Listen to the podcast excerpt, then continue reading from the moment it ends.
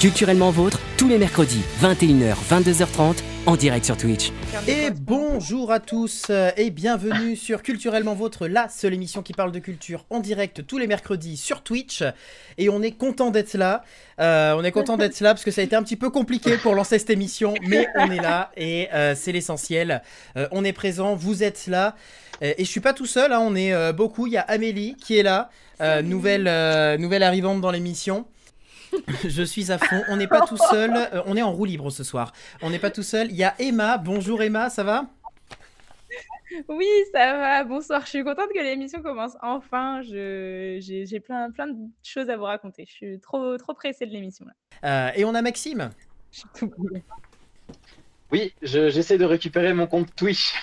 Bonsoir. Et d'ailleurs, vous êtes euh, beaucoup aussi sur la chaîne Colibri euh, parce que on est devenu euh, affilié Twitch. Donc ça, euh, c'est euh, très très cool, c'est une très très bonne nouvelle. On gravit des étapes en seulement deux semaines de, de- d'activité pour Colibri. C'est vraiment euh, énorme, donc merci à tous. Culturellement vôtre, le Baby Star. Je le rappelle pour ceux qui l'auraient oublié, le Baby Star, c'est la petite rubrique de début d'émission, la petite mise en bouche. Et comme on fait du direct, euh, comme on est aujourd'hui même le 26 janvier 2022, et ben le Baby Star, l'objectif c'est de trouver un- une célébrité qui est née. Ah, qui c'est qui a imprimé des boulons? Attention, ça ne s'imprime pas des boulons. Il y, a des ah bah sons. c'est toi, je pense. non mais c'est bien. Je crois qu'il y a une poutre qui s'est pété la gueule chez toi, hein. c'est juste ça. Quelqu'un, voilà, je rappelle les règles, il faut trouver une personnalité euh, du monde de la culture qui est née un 26 janvier et l'année, je vais vous la donner, c'est 1967. Quelle est cette personne? Le 21 janvier 1967. Est-ce que 26 c'est un homme janvier. ou une femme? Ah oui, 26 bah oui, janvier. pardon. Et euh, c'est un homme, c'est un homme. Un écrivain Ok, c'est un homme français. Faut que tu parles plus fort par Ah contre. Euh, pardon. tu un homme français Oui, un homme français, tout à fait. Et un écrivain Et du coup, euh, euh, non, pour- qui n'est pas connu pour ses livres. Ouais. Euh, Un il comédien Un comédien euh, vivant, oui. Euh, Ah, non, c'est pas, apprend euh, pas moi, je ouais. Non, Oui, Florent Pagny, il est né en 61. euh, il est conscrit avec ma maman. Ouais, il est plus vieux, ouais. Euh, 67, ça fait qu'il a quel âge? 50, Euh. euh, 53 54 Ça fait que c'est son anniversaire aujourd'hui. 5 50... Ouais, 55 aujourd'hui, du coup. 55. Euh, Est-ce que on Vincent le Cassel? connaît pour... euh, euh, du coup, ouais, Maxime demandait Vincent Cassel. Vincent Cassel, non. Est-ce qu'il est beau Est-ce que... Euh, sur quoi tu juges la beauté bah, Par exemple, Vincent Cassel, il est beau. Oui, bah, en soi. euh, Sur l'échelle de Vincent Donc sur, la- Cassel. sur l'échelle il est de à Vincent combien Cassel, il est à combien Sur l'échelle, je dirais qu'il est en dessous de Vincent Cassel, mais bon, après, c'est très subjectif la beauté. Ok. Euh, donc un comédien français. Est-ce qu'il est, est-ce qu'il est connu pour euh, un film en particulier ou est-ce que tous les films qu'il fait euh, sont connus? Il est connu pour plusieurs films. euh, je pense que ça dépend des générations. Certaines générations vont le connaître pour un film ou pour un autre. En gros, tes parents Ah, le connaissent pas pour le même film que, euh, que les enfants d'aujourd'hui, quoi. Que moi. Ou que toi. Ok. Euh, Est-ce que c'est Christ Euh, Non. Est-ce qu'il est a, il a fait du théâtre aussi ou surtout cinéma et série Alors aujourd'hui surtout cinéma, euh, non c'est pas Vincent Lindon. Aujourd'hui surtout cinéma et euh, il a commencé par, euh, par du théâtre, de la scène. Mhm. Ah mais j'ai aucune idée. Je, je visualise pas du tout un acteur. Il a fait 55 partie des, des nombreuses personnes qui ont commencé dans des groupes de, de comédiens. Ouais, Euh, c'est ça. Ok. Ah mais non, Bah, on a déjà dit Chabat. Est-ce qu'il était dans les Nous c'est nous euh, Ah. Non, c'était pas dans les Nous c'est nous. Est-ce qu'il était dans les Inconnus Non, On va tous les faire. Est-ce qu'il était dans la les classe nuls euh, non, je sais pas, je crois pas qu'il était dans la classe. Il est nul Et les nuls Non, Moi j'en ai plus là. Euh, Les Robins des Bois oui. Ah. Est-ce que c'est. euh, euh, pas, euh, Ah, putain. Le réalisateur des profs et tout ça, là. Pef Pierre Ah non, est-ce que c'est Jean-Paul Rouve? Eh oui, Johan l'a dit Ah oui. avant. C'est Jean-Paul Rouve Jean-Paul Rouve. C'est le blond. Jean-Paul Roux, c'est Ah. le blond, exactement. Et effectivement, il a quand même de nombreux rôles euh, euh, à son actif. Aujourd'hui, on va dire les générations qui commencent à le connaître vont le connaître plus avec euh, bah, la- la- la- le grand succès des Tuches, hein, avec ses quatre suites, si je dis pas de bêtises. Il y en a, oui, les quatre sont sortis. Oh, je savais Ouais. même pas qu'il était dans les tuches. Et Bah oui, si, c'est celui Jeff qui joue. Jeff Tuche. Bah, c'est c'est Je Jeff Tuche avec un T comme Tuche. Un T comme Tuche, comme t'es là ou t'es pas là? Là où t'es que t'es Bravo, euh, Johan. Et oui, oui, il joue dans les Tuches, mais il a aussi euh, euh, de très beaux rôles dans, euh, dans euh, par exemple, euh, j'ai mangé le nom, euh, le c'est film bien, de ça. Toledano et Nakash euh, euh, sur euh, l'écolo. Nos jours heureux. Ah, euh, nos jours heureux. Exactement. Euh, et on va le voir, et moi je l'attends avec impatience, dans un film qui va sortir cette année, un film qui est adapté euh, d'un- d'une BD, et euh, ça s'appelle Zai Zai Zai Zai. La BD est juste énormissime, et euh, c'est Jean-Paul Rouve qui tient le rôle principal de l'adaptation cinématographique. Il y a un premier extrait qui est sorti qui est dans le- absolument dans la veine de la BD, et euh, j'ai hâte de voir Zai Zai Zai Zai, parce que euh, je pense que ça peut être de très grosses barres de rire. Et il a pas fait d'ailleurs euh, que des comédies parce qu'il a joué dans un film qui se passe en Afrique, si je dis pas de bêtises, où il s'occupe d'enfants. C'est un Oui. film qui est sorti il y a un ou deux ans, je sais plus comment il s'appelle. Alors c'est un film qui est adapté du roman de euh, du roman de Gaël Oui. Faye ça. Euh, et le Ah film oui, Petit Pays, c'est ça ça s'appelle Petit Ouais. Pays adapté du roman Petit Pays Eh oui. Ah, euh, je l'ai lu, incroyable. Et voilà. sur l'histoire de Gaël Faye et le film est très bien aussi et euh, oui Jean-Paul Rouve montre euh, aussi qu'il est capable de faire des rôles sérieux et euh, de les faire très très bien. Je vous propose qu'on continue de voir si Johan est plus forte que l'équipe. C'est un peu Johan Mais on a contre trouvé aussi. Hein. Vous avez trouvé après. Johan contre avec le monde. Johan contre le monde, avec l'actu culture, le petit quiz d'actualité culturelle. Culturellement vôtre, tous les mercredis, 21h, 22h30, en direct sur Twitch. Euh, J'ai pris différentes actualités qui se sont passées euh, récemment sur les réseaux. Et je vous pose une question, l'objectif est de trouver la réponse. Et la première question, est-ce que je peux la poser Maxime? Tu as fini dans... Parce que Maxime est en train de vivre un séisme de magnitude 7. ah, c'est c'est ça, hein, de faire ses lives euh, au fin fond de l'Amérique du Sud. Ça laisse des séquelles. hein. Mon casque marche plus en fait. Voilà là. Allez, il a fait trop le malin avec mon casque Bluetooth. Ça s'appelle le karma, ça. Exactement.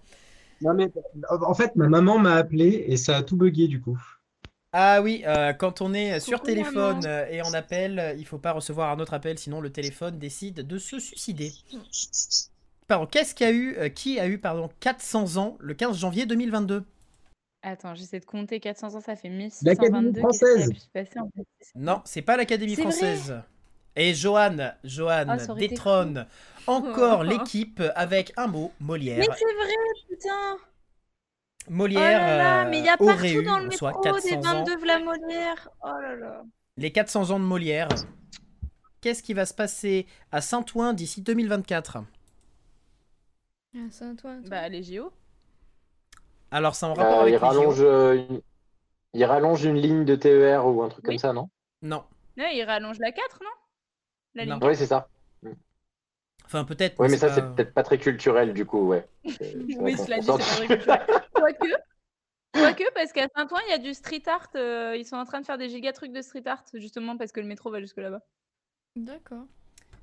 Mais du coup, c'est Voilà. pas, c'est pas ça que, euh, Ah, que je Bon, c'est en rapport avec les JO, t'as dit? Il y a un rapport avec les JO, oui. Et ils construisent euh, un truc pour recevoir euh, les sportifs et tout? Entre autres. Bah, c'est la tour Playel qui sont en train de réhabiliter, non? Ah oui, c'est Euh, vrai. Alors, peut-être que c'est dans cet endroit-là, mais vous tournez un peu autour. C'est en rapport avec les JO et une personnalité que tout le monde connaît aussi. Une personnalité sportive? Une personnalité sportive, exactement. Sportive Vivant? et culturelle? Ah, c- une personnalité sportive qui aujourd'hui fait partie des personnalités qu'on pourrait dire culturelles aussi.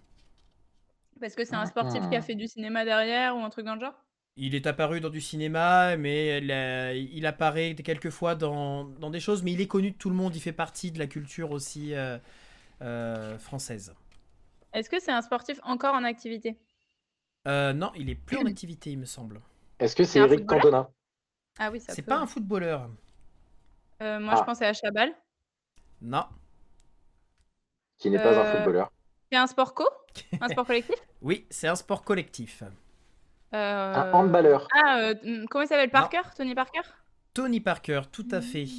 Alors, Ah, il va faire un concert en haut de la tour Playel. Non, il, va sait pas faire de de la musique concert. Il Non. va pas faire de concert. Bah tant mieux, remarque. To- Tony Parker, mais à- à- à- pris un tir gratuit. je vais, je vais vous donner l'information. Euh, il va ouvrir euh, une deuxième Tony Parker Academy, donc un centre d'entraînement pour les JO, qui après deviendra la Tony Parker Academy. Il en avait déjà ouvert une à Lyon et il va en ouvrir une à Saint-Ouen. Ils vont l'ouvrir pour faire un centre d'entraînement pour les Jeux Olympiques. Ils le font Et de après, base en tant que centre d'entraînement pour les, pour les Jeux Olympiques et à la suite, là ils le réhabilitent et tout. Et à la suite, ça sera euh, du coup la Tony Parker Academy euh, qui sera avec euh, les, euh, le- le- tous les trucs qui ont été réhabilités pour les JO. Donc c'est quand même plutôt pas mal quoi.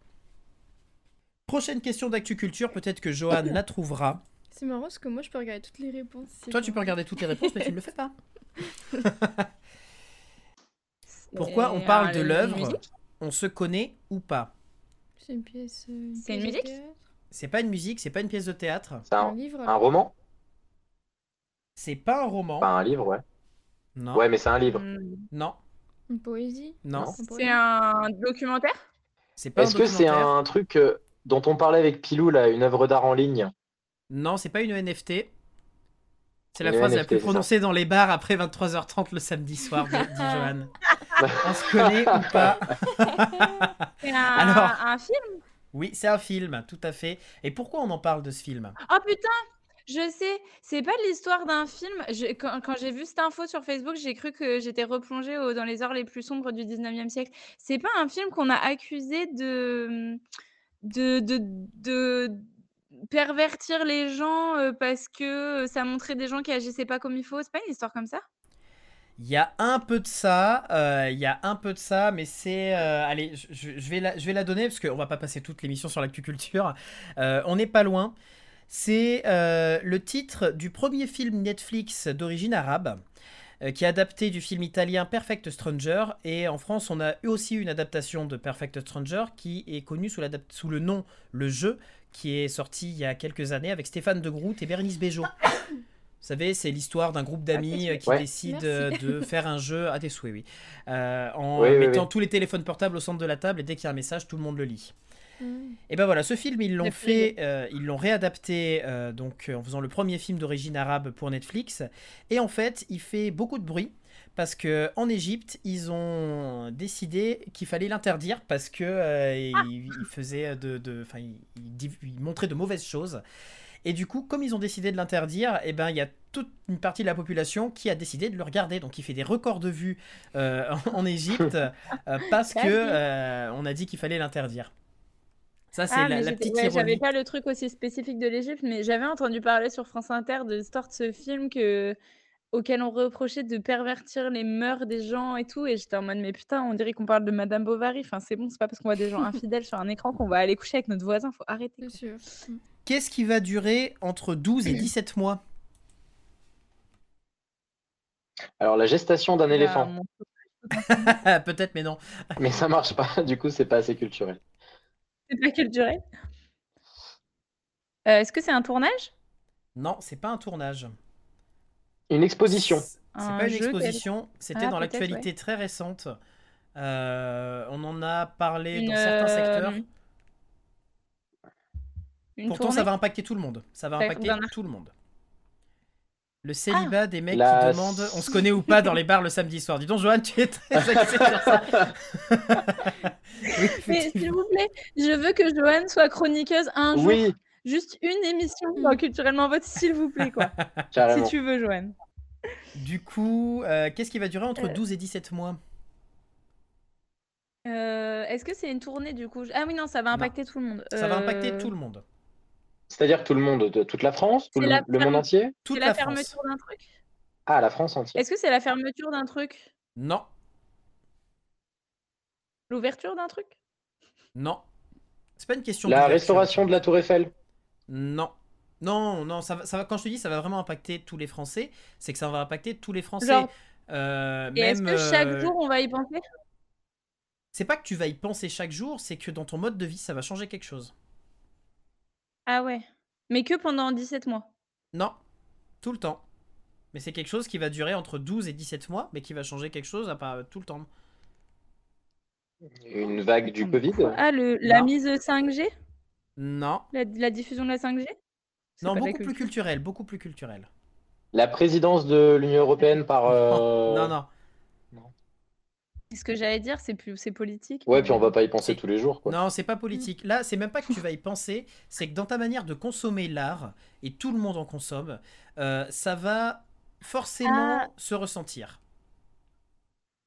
Ah, genre peut-être que c'est des trucs qui vont devenir dispo sur Internet, genre euh, les, les visites en ligne ou des choses comme ça, qui vont vraiment. On se euh, rapproche un peu de l'idée, euh, du, euh, mais c'est pas, c'est pas ça encore. Ou euh, des trucs qui vont être gratuits? C'est pas Ou gratuit. inversement, non. qui vont devenir payants. Non, c'est pas, c'est pas Ah, une va y avoir une aide payant. euh, sur un truc? Non, c'est pas une question d'aide. C'est vraiment au niveau du, du consommateur final, du spectateur. hein, euh, c'est par rapport au cinéma. Ah, donc c'est des films? Ouais. Qu'est-ce qui va pouvoir se passer au cinéma? Mais ça se passe pas Euh, au cinéma. les Ah, ils vont pas repasser des, des vieux films? Non, ça se passe pas dans les salles de cinéma. Ah, Alors la question coquelicot, c'est de savoir qu'est-ce qui va durer entre 12 et 17 mois. Salut, et qui va changer euh, notre manière de Qui va consommer changer le quotidien de tous les Français. Enfin, pas Euh, changer drastiquement, les hein, Français. c'est qui va modifier mon orgasme. Parfait, coquelicot. Entre 12 et 17 mois? Waouh c'est long, hein. Tu es donc un éléphant. Alors Ça non, c'est la gestation de l'éléphant hein, qui dure euh, 12 et 17. Je dis pas que tout le monde s'en rendra compte, mais en soi, ça va impacter euh, de tous les Français.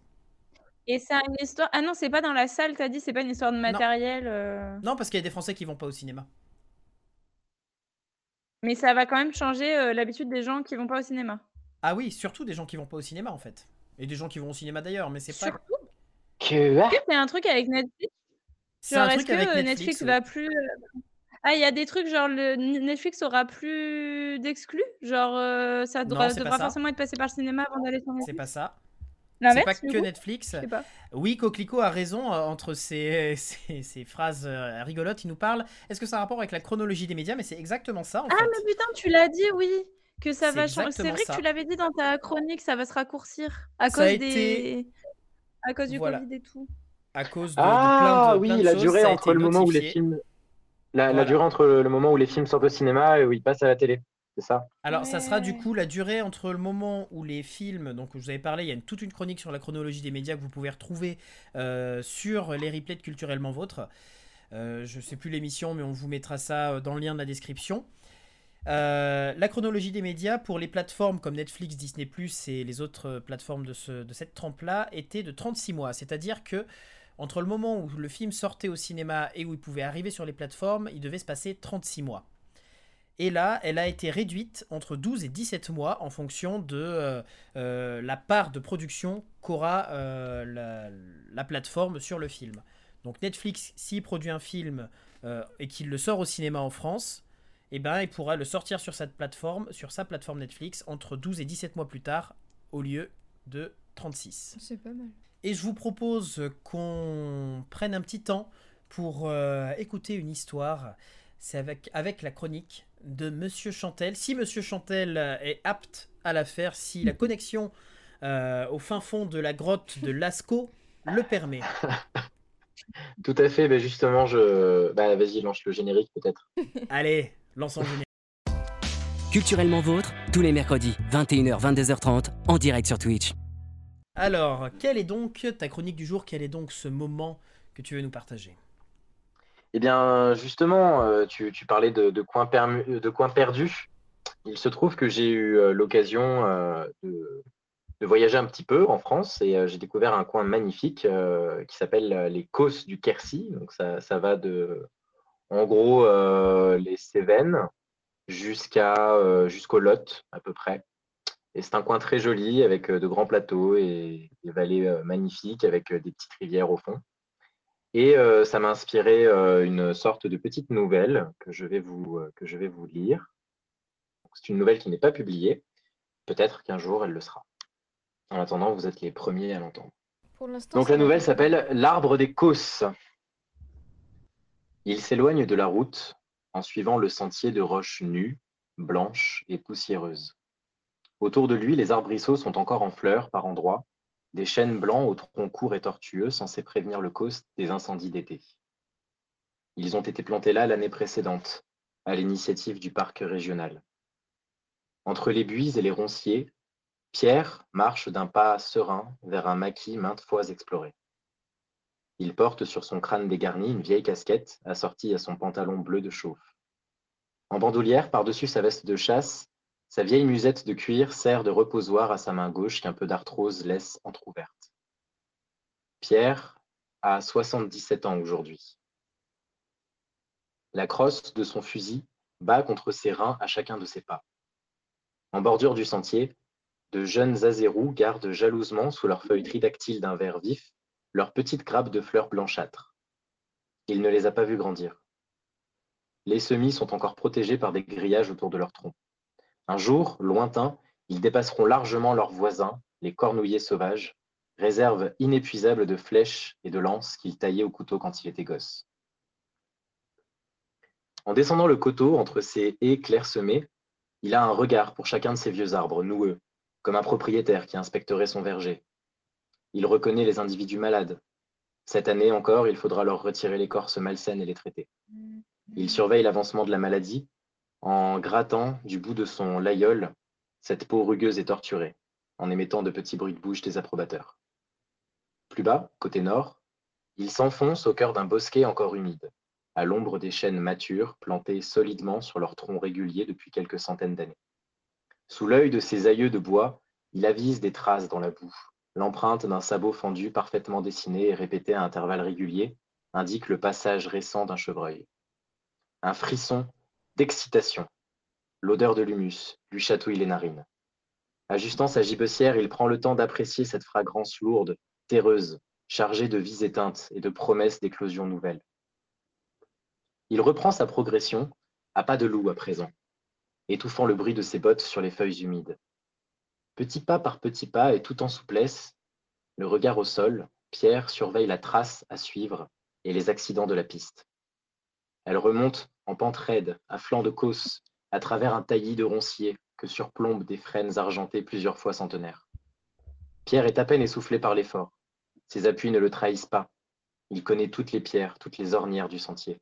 Tranquille, il tourne la tête vers le vallon ensoleillé. Ses yeux embrassent en contrebas les méandres boisés du Célé.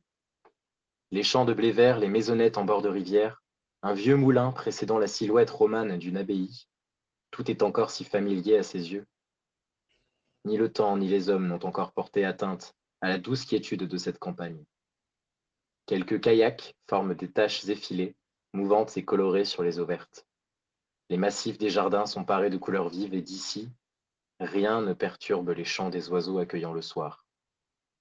Bientôt l'ascension s'achève.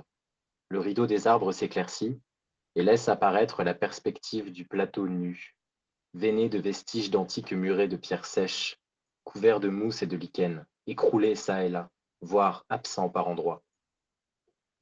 Pierre marche à présent au milieu des parcelles d'antan. Le vent souffle plus fort, ramenant avec lui l'écho d'une voiture traversant le plateau à vive allure. Le silence d'ici n'est plus tout à fait le même. Lui non plus. Du dédale de sa mémoire, une photographie précieuse émerge. Elle paraît minuscule dans la main calleuse d'un géant. Une voix grave résonne dans sa tête, roulant les airs comme le tonnerre résonne dans le causse. Le doigt ridé et sans ongles lui montrait avec fierté un homme moustachu, un berger, le grand-père, au milieu de ses bêtes, dans un de ses enclos immémoriaux. À ses côtés, une belle jeune femme brune, vêtue d'une simple robe blanche sans fioritures, un bouquet de fleurs sauvages entre les mains. Les yeux noirs restaient empreints d'une joie grave. Ils avaient fait faire ce cliché le jour de leurs noces. Quelle dépense cela avait dû être à l'époque? Son grand-père montrait fièrement cette photographie sépia, qui malgré les années n'avait pas perdu en netteté. Toute sa fierté y figurait, son épouse, son cheptel, son enclos sur le cos hérité de son père, qui le tenait de son propre père. À présent, plus d'un siècle sépare Pierre de l'instant de cette prise de vue. Il s'adosse un instant au muret, refoulant ses questions qui resteraient sans réponse. Sa main caresse les pierres sèches, machinalement. Une poussière de calcaire colore de clair les lignes de sa main. Le ciment ne tient plus. Sous son corps, un roc se déchausse et, et tombe dans un bruit mat, ramenant le marcheur au présent. Un bruit lourd de plumes ébouriffées, suivi d'un ronflement sourd, lui parvient sur la droite, face au couchant, et le tire de ses pensées. Pierre met sa main en visière pour se protéger du soleil et assiste à l'envol de la perdrix effrayée. Le vol n'est pas gracieux, on dirait un missile qui battrait frénétiquement des ailes pour ne pas exploser au sol. Pierre n'épaule pas, ne tire pas. Son bras droit, pourtant, s'est raidi. Un vieux réflexe. Le fusil n'est même pas chargé. Serein, le soleil dans son dos, le vieil homme continue son chemin, gravissant lentement mais sûrement le faux plat qui le ramènera au niveau de la départementale. Une radio trop forte, où la pétarade d'une moto brise parfois le silence et les bruits de la nature. Pierre regarde douloureusement de tous les côtés, comme s'il photographiait les lieux, touristes frénétiques à la mémoire défaillante. La position des pierres, la forme des arbres, la perspective des murets, la couleur des feuilles, la lumière du soir, la ligne fuyante de l'horizon.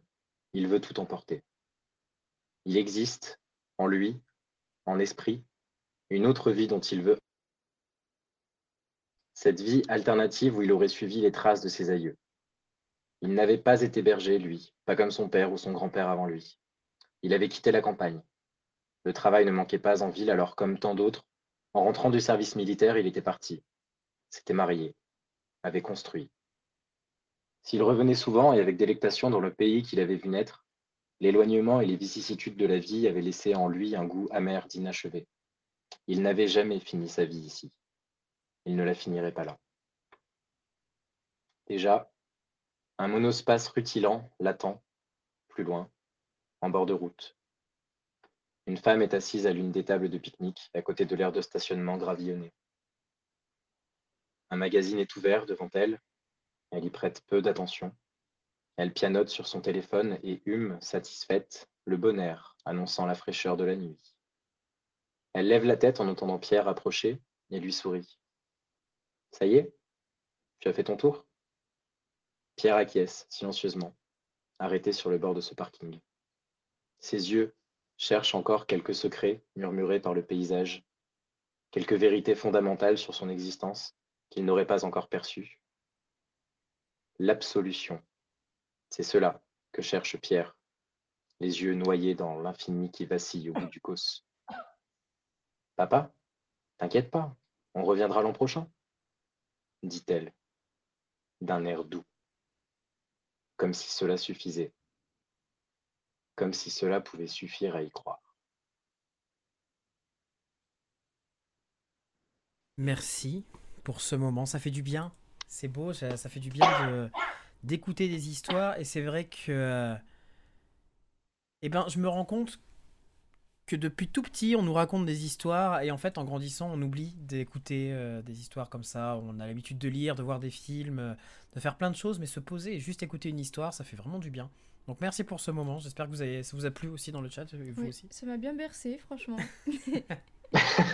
On a perdu elle euh, oui, c'est fini. Co- Coquelicot dit que c'est très apaisant de t'écouter et c'est vrai et je sais que c'est une expérience que j'ai fait avec les élèves ou que j'ai faite pardon avec les élèves où euh, la dernière séance avant les vacances je leur ai lu une euh, une nouvelle de Maupassant et juste de leur dire bon bah voilà maintenant vous ne sortez pas vos affaires vous vous mettez la tête sur la table si vous voulez, vous vous faites ce que vous voulez, mais voilà, vous m'écoutez, heu, vous lire quelque chose et en fait, ils ils ont dit, heu, qu'ils avaient adoré qu'on leur lise des histoires, en fait. Et on aime, c'est c'est vraiment quelque chose qu'il faudrait réinstaurer, quoi. à n'importe quel âge que ce soit, on, on doit se, se nourrir de ça. Je vous propose qu'on continue euh, avec la suite de cette émission et qu'on aille à la recommandation de l'équipe. Culturellement vôtre, la recommandation de l'équipe. J'ai hésité parce que du coup, euh, je sais pas trop le chat si vous suivez euh, l'émission du Clap au Clic qui a lieu le jeudi sur Colibri, qui est présentée par euh, Megamagus, alias Xavier. Enfin l'inverse, Xavier alias Megamagus. Et en fait, la semaine dernière, vous avez parlé euh, de Nightmare Alley, le dernier film de Guillermo del Toro dans, le, dans, dans votre émission, avec des retours un peu mitigés. Je me souviens qu'Amélie a dit qu'elle s'était endormie plusieurs fois pendant le film. Et, euh, et donc moi, je suis allée voir euh, Nightmare Alley euh, vendredi dernier. Je l'ai mis sur, sur l'Instagram de Colibri, peut-être que, que vous l'avez vu Oui. passer. Et, euh, et alors bon, c'est ce que je disais tout à l'heure avant le début de l'émission. Moi, je suis très très fan de Guillermo del, del Toro de base. Donc pour rappel, Guillermo del Toro, c'est euh, La forme de l'eau, c'est Le labyrinthe de Pan. Euh, il avait fait récemment Scary Stories to Tell in the Dark. Enfin voilà, il en a fait plein. Et Crimson. Peak. Hellboy, je, je crois que c'est lui qui a fait Crimson Peak aussi, Oui, oui, qui est un lui. film que j'adore, que j'ai vu cinq fois, je crois. Enfin, je, vraiment, je. Et euh, donc, je vais voir Nightmare Alley avec euh, beaucoup d'interrogations, étant donné ses retours mitigés. Et, euh, et ben, le fait est que moi, c'est Marocco, hein, parce que je trouve que le film est. Je trouve que, en fait, ce que j'ai trouvé très très fort, c'est que le film est très fort par toute une, euh, une, une, une- petits détails. Donc déjà, les images et le, bon, le casting. y a-t-il besoin de souligner que Bradley Cooper joue dans ce film, que Kate Blanchett joue dans ce film?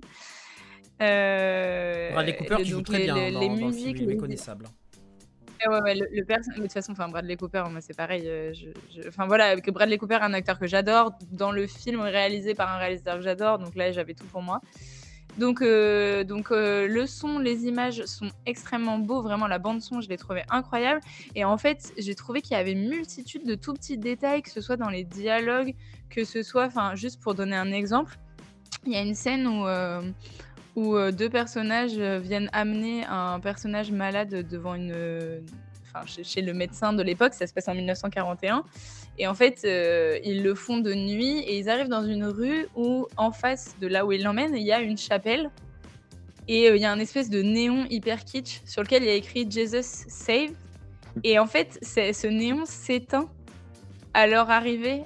Et comme pour annoncer que bah, le personnage était peut-être trop malade, ou en tout cas, enfin, je sais pas, je me dis, mais c'est fou qu'il ait pensé à, dire Ah bah tiens, euh, il va y avoir un néon sur la chapelle d'en face et il va s'éteindre au moment où les personnages vont arriver. Enfin, genre, c'est un exemple d'un tout petit détail, mais même il y a plein de lignes de dialogue qui, qui font comme en fait une pelote de laine et on pourrait tirer tous les films pour avoir euh, encore des histoires différentes. Et, je, trouve ça génial en fait qu'on ne sache pas où donner de la tête. Euh, c'est vraiment ce que j'ai ressenti. En fait, je me suis dit, mais il y avait ce chemin-là que j'avais envie de connaître. J'ai envie de connaître aussi l'histoire de ce personnage. Et en fait, euh, tiens, mais pourquoi il dit ça, ce personnage À un moment, on pourrait imaginer ça? En fait, c'est vraiment une porte ouverte à l'imagination de plein de choses, ce film. Et, euh, et donc voilà, je l'ai vraiment adoré. Et, euh, par contre, je- je- j'entends énormément le reproche qu'on peut lui faire de la longueur. C'est un film qui fait 2h40 ou 2h45 même, je crois. Donc euh, ça peut paraître très long. Et mon chéri, avec qui je suis allée le voir, m'a dit qu'en effet, il avait trouvé ça un peu longué. Moi, j'aime bien les films qui prennent leur temps, donc ça m'a pas spécialement dérangé. Et en fait, la fin est tellement forte que ça m'a fait oublier qu'à un moment, je m'étais dit ah tiens, c'est un peu long. Je trouve que c'est quand même fort de réussir à me faire oublier que j'ai trouvé le film euh, long. Donc voilà, donc euh, moi c'est Marocco parce que bah en fait voilà, c'est une œuvre tellement complète et et en fait, je trouve ça tellement fort que ça ne ferme aucune porte, que ça nous donne envie d'imaginer plein de choses et après, c'est voilà, c'est un univers que j'aime énormément. Euh, ça se passe du coup, pour euh, faire très simple, dans un cirque de freak show en 1941 en Amérique. Euh, et enfin voilà, c'est en plus le cirque, les freak shows, c'est vraiment un truc que j'adore. Enfin donc, donc voilà, je, je, je recommande. Je recommande. Et si vous voulez pas aller voir des films comme ça, je vous recommande aussi d'aller faire des Lego parce que sinon les Lego c'est trop bien. voilà. Effectivement. Oui, euh, si, si vous voulez avoir d'autres avis sur le film euh, et euh, d'autres euh, lectures Ouais. aussi, euh, n'hésitez pas à voir euh, en replay l'émission euh, du Clap au Clic de la semaine dernière qui reparle notamment de, de, Plus longuement. de Nightmare Alley et plus longuement. Et d'ailleurs, n'hésitez pas à aller voir aussi, c'est toujours bien d'aller au cinéma.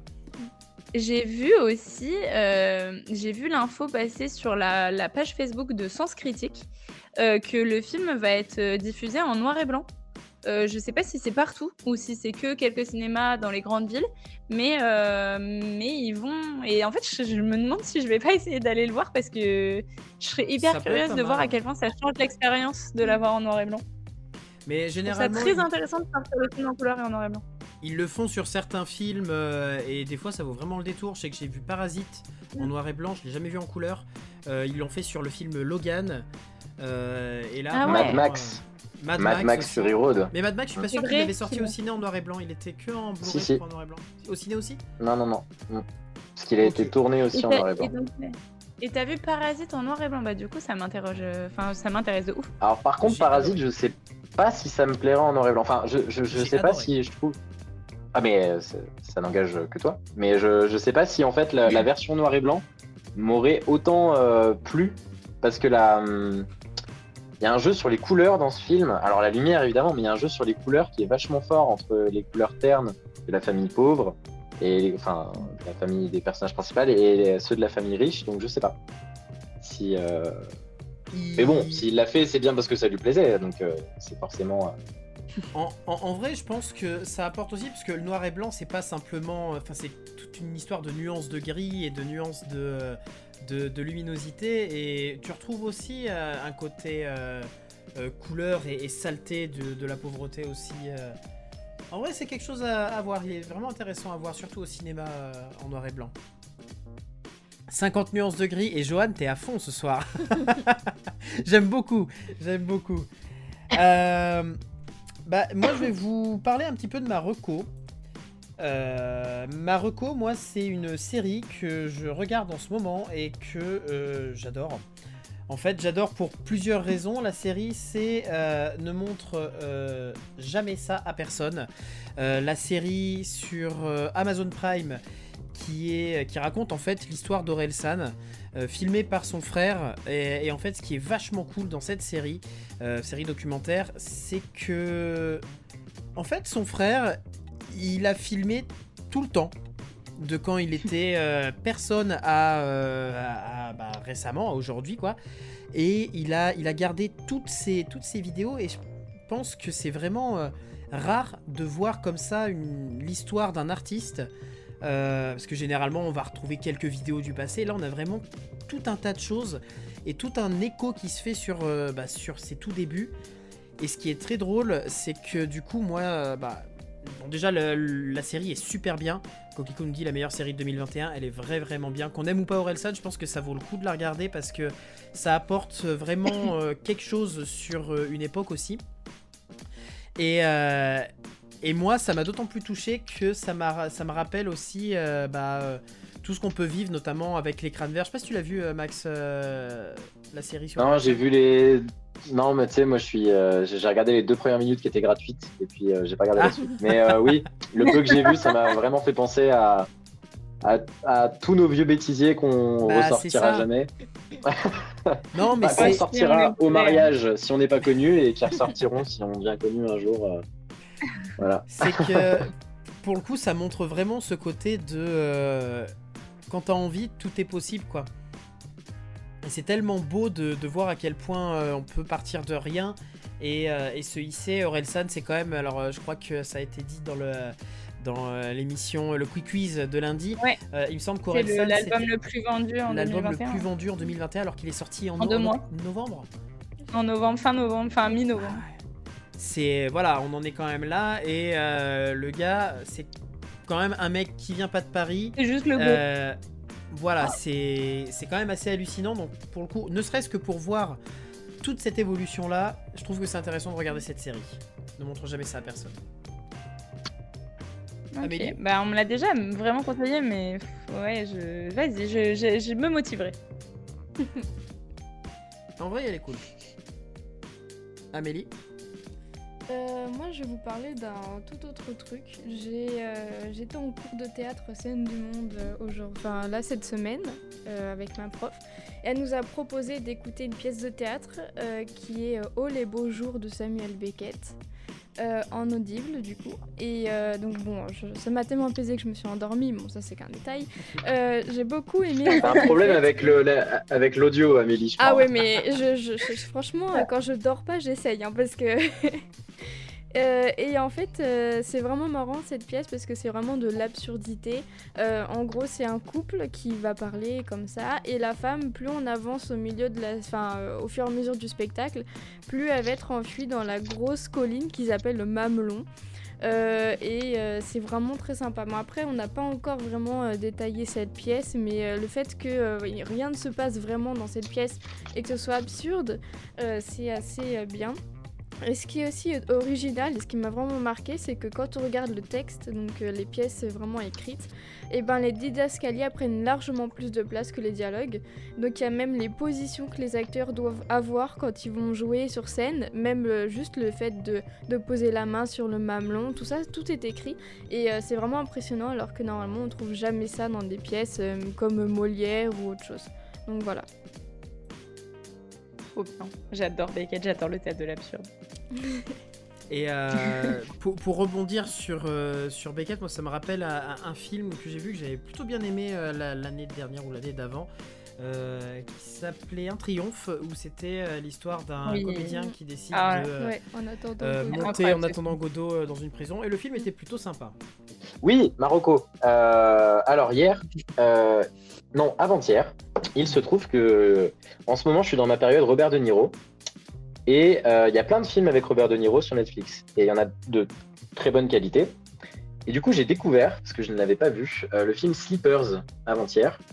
Et j'ai pris une sacrée claque. Alors, Sleepers, c'est un film sorti en 96, euh, réalisé par Barry Levinson, avec, entre autres, dans le casting, de quoi juste vous donner envie de le regarder, Robert De Niro, Dustin Hoffman, Brad Pitt, Jason Patrick, Kevin Bacon, whatever. Voilà. pas mal, pas mal. What else euh, Et euh, donc ce, film, bon, le casting m'avait donné envie de le regarder, je l'avais mis dans ma liste. Euh, avant-hier, je me dis, bon, allez, je, m'y mets, je le regarde. Je sais pas du tout de quoi ça parle. Il se trouve qu'en fait, c'est adapté d'un roman qui s'appelle aussi Sleepers, qui a été écrit par Lorenzo Carca Carcatera, pardon, excusez-moi, Carcatera, qui a été publié l'année juste avant la sortie du film. Et euh, le film, euh, voilà, vraiment est une adaptation assez littérale du roman. D'ailleurs, le romancier a pu participer euh, à l'écriture du scénario. Et la claque. En fait, ça raconte l'histoire de quatre gamins de Hell's Kitchen, donc quartier de New York, plutôt défavorisé, et très chrétiens, qui sont un petit peu dans les bonnes grâces d'un certain, d'un certain prêtre, incarné par Robert De Niro, qui est un peu leur mentor. Et ces quatre gamins, un jour, font une connerie euh, ils en font plein, hein. c'est des gamins euh, voilà, qui, ont, euh, qui ont 14 ans. ça leur arrive de faire des petites bêtises, et puis un jour c'est la bêtise de trop, et ça tourne mal, et ils se retrouvent en maison de correction. Et en maison de correction, ils vont vivre juste l'enfer. Et le film parle à la fois de comment se construire, se reconstruire quand on a été victime de sévices multiples et variés, euh, mais parle aussi de la confiance et voire même de la foi euh, à travers le personnage de De Niro, qui est un ancien truand, qui est devenu prêtre et euh, qui, qui, protège voilà, ces, ces, jeunes, ces jeunes hommes. Je vous le conseille vraiment, c'est très bien fait, très bien ficelé. Et c'est disponible où? Eh ben, il est disponible. On peut faire de la pub sur cette émission? C'est disponible sur ah Netflix. Si on, si on parle d'un film, on peut dire où est-ce qu'il est dispo bah, sinon, euh, vous le cherchez, mais euh, dans Cinémathèque, c'est mieux, vous achetez le DVD. Mais, euh, mais non, mais regardez-le, vraiment, c'est un super film. C'était les recours. On a beaucoup de films. Ouais, mm. j'espère que vous avez noté. Sinon, vous pouvez voir l'émission en replay ou l'écouter en podcast pour réécouter les recours et pouvoir rattraper ce, que, ce qui aurait pu vous échapper. je vous propose qu'on continue avec toi, Emma, et ta chronique tout de suite. Culturellement vôtre, la chronique d'Emma. Alors, après avoir parlé de ces sujets ô combien alarmants et préoccupants qu'est l'écoféminisme euh, il y a deux semaines, je me suis dit que cette semaine, il fallait que je m'attarde sur quelque chose d'un peu moins déprimant. Parce que euh, je me suis rappelé qu'étant donné le contexte sanitaire depuis deux ans, personne n'avait besoin de moi pour être en dépression. Et que euh, rappeler que la planète brûle et que, les femmes, que des femmes meurent sous les coups de leurs compagnons tous les jours, c'était pas forcément hyper cool et qu'on n'était pas forcément là pour ça. Donc finalement, je me suis dit: «Je vais choisir un sujet un peu plus léger» et euh, alors que je me promenais sur YouTube, donc euh, pour rappel, YouTube, c'est la plateforme où vous pouvez retrouver le replay de toutes les émissions de Colibri. corporelle, ta fille. Oui. Alors que je me promenais sur YouTube, je suis tombée sur une vidéo qui parlait du film Shining de Stanley Kubrick. Et heu, donc moi, c'est un film que j'ai vu il y a quelques années et en fait, au moment où j'avais vu le film, j'avais lu le livre de Stephen King dont était tiré, ce film-là. Et heu, donc le livre, je l'adore. Stephen King, c'est un auteur que j'aime beaucoup et je vais sûrement, heu, lui consacrer une chronique un jour. Et donc au moment où moi j'avais vu le film de Kubrick, je m'étais dit: «Bah, bof, bof, en fait, heu, elle est pas ouf cette adaptation, tout le monde crie au génie et cetera». Moi, je trouve le livre 200 fois mieux. Et heu et en fait, en retombant sur cette vidéo YouTube, je me suis rendu compte que là, aujourd'hui, en 2022, donc heu, je sais pas, 10 ans après, ma mon visionnage du film, je je trouve au contraire que c'est un très bon film, en fait et que mon avis avait évolué sur l'adaptation. Et en fait, ce cas particulier, heu, m'a donné envie de parler de ce sujet que je trouve extrêmement intéressant, mais à propos duquel, sans mentir, je me sens pas réellement qualifiée, qui est, heu, l'adaptation d'un livre sur les écrans. Donc on en a déjà un peu parlé au début de l'émission et et c'est un très vaste sujet parce que, bah, les bouquins adaptés en film, en animé ou en série, bah, il y en a un petit paquet et et surtout, bah, si moi je suis une lectrice vorace, je suis bien loin d'être une cinéphile accomplie comme peuvent l'être mes petits camarades, et petites camarades autour de cette table. Donc finalement, j'ai choisi d'aborder la question autrement et plu plutôt j'ai choisi de me poser 2 questions que je vais vous poser également à vous qui consommez bien plus de films, séries animés que moi. Donc la première question que je vous pose, heu, c'est, heu, si vous avez lu un livre, est-ce que, heu, vous irez voir l'adaptation sur écran et pourquoi? Euh, alors, qui commence? Allez, euh, j'ai- un, exemple j'ai un concret.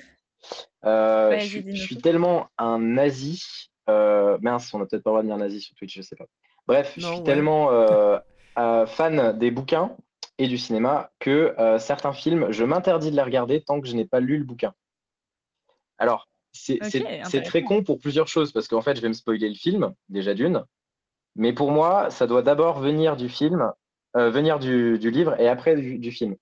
Exemple euh, inverse, exemple inverse, Au revoir là-haut de, de Dupontel, qui est un de mes films. euh, J'adore Dupontel, mais c'est vraiment un de mes films préférés. Euh, j'ai pas lu, j'ai pas eu le courage de lire le, le bouquin dont il est adapté, Ah ouais? qui est beaucoup plus long et qui a eu le Alors Goncourt et tout ça. Et je sais que c'est un, voilà, je sais que c'est un très bon roman. Et, euh, et mon père, pour le coup, à qui j'ai montré le film en disant Tu vas voir ce film, il est incroyable, il m'a dit Mais j'ai lu cette histoire, j'ai le livre. Et, il et lui, il a trouvé que l'adaptation en film n'était pas si bonne que ça parce qu'il manquait plein d'éléments. Et moi, justement, je trouve que le film est génial parce qu'il y, a, euh, il y a justement peu d'éléments et que tout est resserré et que c'est très intéressant et qu'il y a un suspense assez haletant. Et bah, Euh, par, ailleurs, je, par ailleurs, je suis en train de lire Les Fils de l'Homme parce que je veux absolument le regarder. Il paraît que c'est vraiment un super film. Mais je ne. Et en plus, il y a une super vidéo de Bolshevik euh, là-dessus. Je vous conseille Bol- le travail de Bolshevik. C'est super intéressant. Euh, c'est sur YouTube aussi. Euh, et en fait, je m'interdis de regarder ce film alors que je- je- j'en crève d'envie parce que je veux d'abord lire le livre. Voilà. Et bah tu vois, moi c'est, moi, c'est l'effet Et du inverse. coup, moi, je ouais. trouve que euh, euh, quand. euh.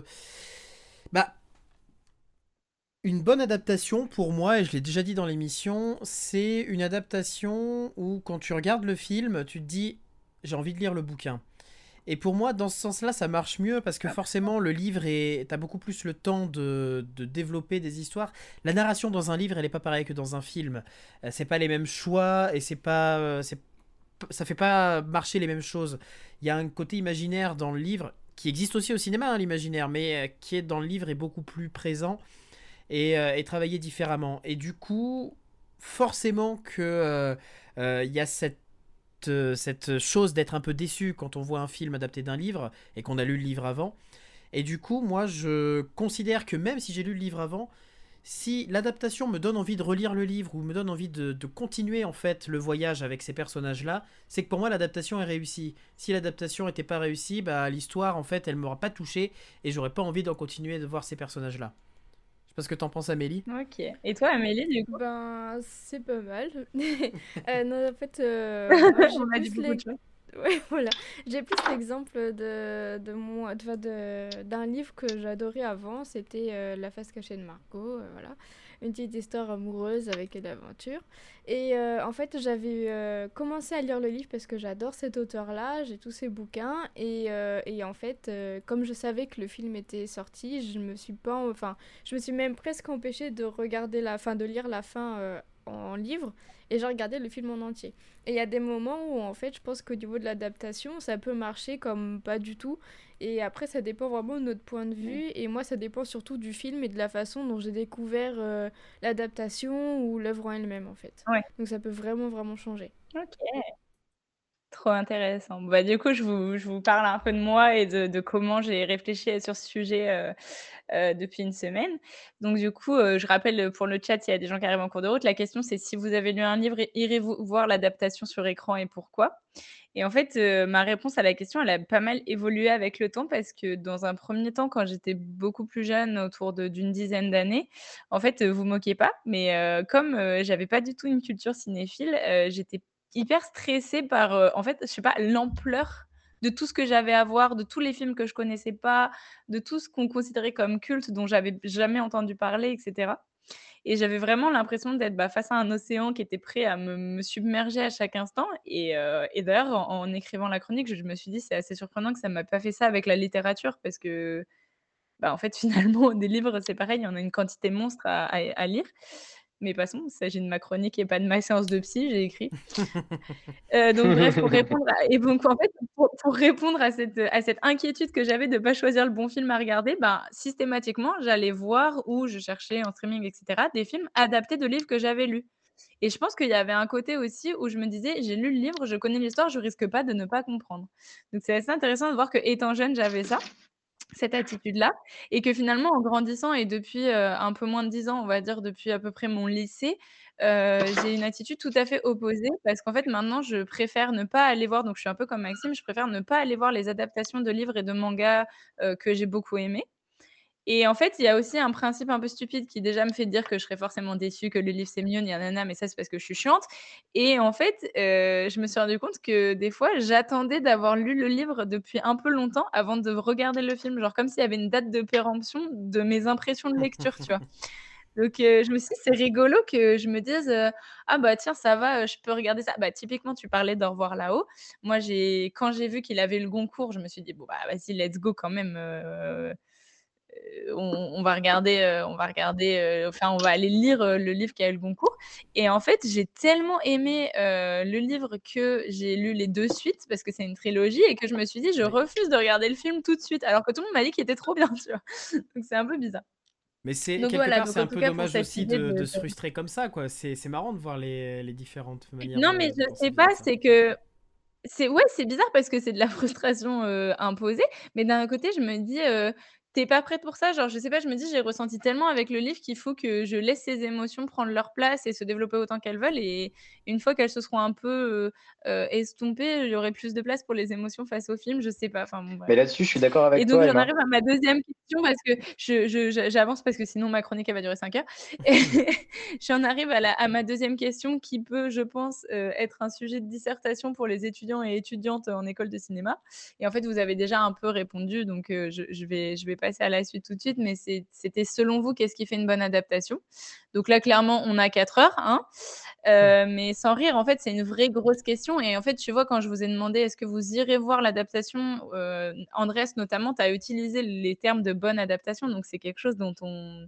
C'est une question qu'on se pose vraiment. Enfin, c'est vraiment. Euh, c'est vraiment un exercice qui est intéressant à ce fuck, qui est vraiment qui nous, qui me, moi, qui me tord le cerveau.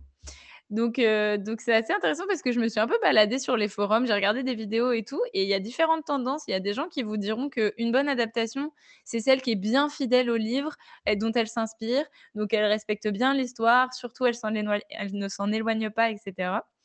Et moi, je me suis dit, oui, mais si on part dans cette voie-là, bah, on va forcément être frustré parce que comme tu l'as dit, Andreas, un livre, ça aura toujours beaucoup plus de temps, beaucoup plus de place. Un livre, ça peut faire 800 pages, ça peut être en plusieurs tomes, euh, alors que bah, enfin voilà, ça peut décrire les éléments, décrire les détails. Tu peux aussi avoir un rapport au temps qui est beaucoup plus souple, faire des sauts dans le futur, dans le passé, euh, etc. Donc en fait, un livre, c'est quand même beaucoup plus malléable comme matière, comme contenu qu'un film où il faut quand même que tu ne perdes pas trop ton spectateur. Donc, donc je me suis dit, voilà, cette question de la fidélité au texte, ça peut créer un sentiment de frustration un peu immédiat. J'ai trouvé un autre courant qui, parlait plutôt de la bonne adaptation comme étant une œuvre qui arrive autant à plaire à celles et ceux qui n'ont pas lu le livre qu'à celles et ceux qui ont lu et adoré le livre. Mmh. Et en fait, je me suis dit: «Ah bah tiens, ça, ça résonne pas mal avec ce que je ressens» parce qu'il y a un côté, tout le monde est content en fait. L'aficionado du bouquin, il va être satisfait parce qu'il va percevoir les références plus ou moins cachées, qui va dire: «Ah tiens, en fait, dans le livre, c'était comme ça, machin». Et, finalement, celui qui a jamais entendu parler du livre, il pourra passer un bon moment dans le film et avoir, ou non envie, de le lire après. Et en fait, depuis peu et vraiment depuis assez récemment, mon avis a évolué, notamment parce que j'ai vu des films dont je n'avais pas lu les œuvres dont ils s'inspiraient et c'est le cas d'un film dont on a déjà parlé, dans le Clap au clic, non pas de la semaine dernière, mais de la semaine d'avant, c'est le cas de Dune. Et en fait, Dune, c'est vraiment un film qui a créé une brèche en moi. Je m'explique, je suis pas du tout mais alors pas du tout, mais alors vraiment je l'ai écrit en majuscule dans ma chronique, pas du tout fan de science-fiction, mais vraiment pas, c'est-à-dire je crois que je n'ai jamais rien lu qui soit de la science-fiction. Et en fait, comme tout le monde s'extasiait devant le film à sa sortie, bah, je suis allée le voir en me disant: «Bah, tiens, c'est pas du tout ma came, c'est pas du tout ce vers quoi je vais naturellement, donc je vais aller voir». Et en fait, sincèrement, moi, le film, je l'ai pas trouvé fifou. Je me suis dit: «Bon, vas-y, bah, c'est sympa, il y a des histoires de planètes, ils ont des gadgets», enfin, tu vois? Je me suis Mmh. dit: «Bon, bah, c'est très SF, quoi, c'est très tout ce que je n'aime pas». Et en fait, alors que je marchais pour rentrer chez moi du cinéma, je me suis surprise à me dire: «Putain, mais j'aimerais bien lire le livre, en fait, pour voir de quoi ça parle». Parce que je me suis dit: «Tiens, là, doit y avoir des trucs que j'ai pas compris».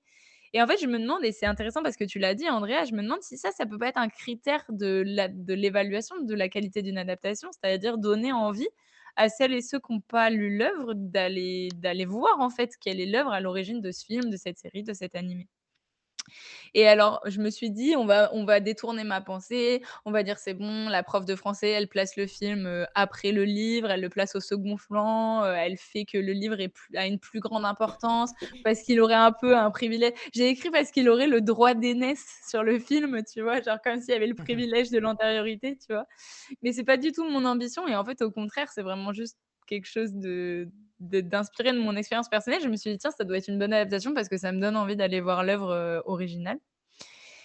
Et en fait, finalement, je terminerai sur une, une réflexion que j'ai trouvée sur un forum, hein, qui est pas du tout la mienne, qui, s'ins qui parlait des des formes, en fait, des médiums que sont le livre et le film et enfin des médias, pardon, que sont le le livre et le film.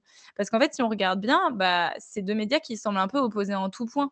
Genre, heu, d'un côté, on a, la lecture qui nous propose une expérience longue, voire très longue, une expérience morcelée, on peut l'arrêter, la reprendre, une expérience qui est, la plupart du temps, silencieuse ou en tout cas auditive si on lit dans sa tête.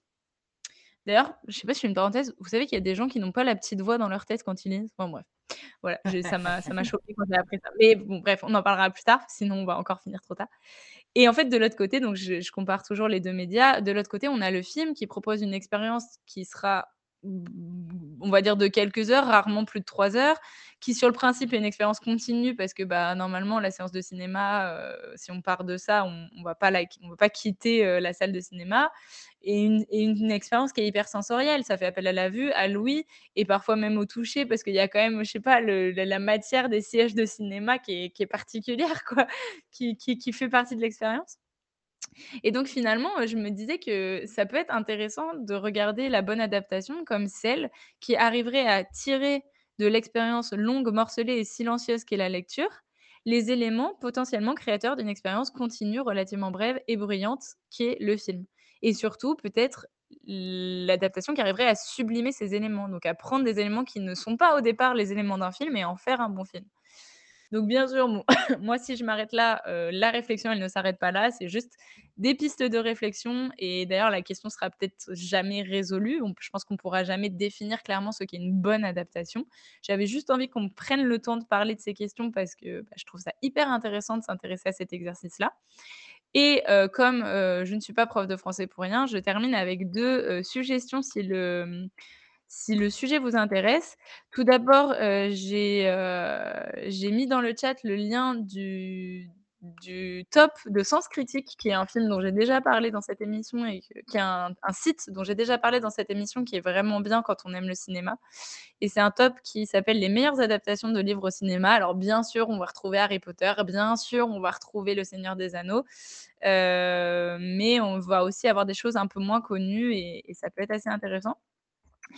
Et le deuxième lien que je vous envoie, c'est, heu, une vidéo YouTube, heu, tirée de la de la chaîne Link the Sun, qui est un un youtubeur que j'aime beaucoup. Parce que c'est un youtubeur qui a fait une prépa Hippocagne-Cagne comme moi et qui, fait une grande place à la lecture, à la littérature, à la culture, en fait, dans ses vidéos. Et donc là, c'est, une vidéo, sur les qui s'appelle «20 fois où c'est expli expliqué dans le bouquin». Donc c'est pas mal parce qu'il montre, heu, bah, en fait, il aborde un peu cette question du fait que l'adaptation en film doit des fois, heu, couper certains éléments qui vont manquer à la compréhension et cetera. Donc c'est donc c'est assez intéressant, enfin voilà, la vidéo est un peu longue, mais bon, pour le coup, elle peut se morceler, elle peut se regarder en plusieurs fois. Heu, Link the Sun a aussi enfin consacré toute une plage de vidéos, je crois qu'il y en a 3 ou 4 au film Shining en particulier parce qu'on a cette passion commune de de de cette œuvre-là.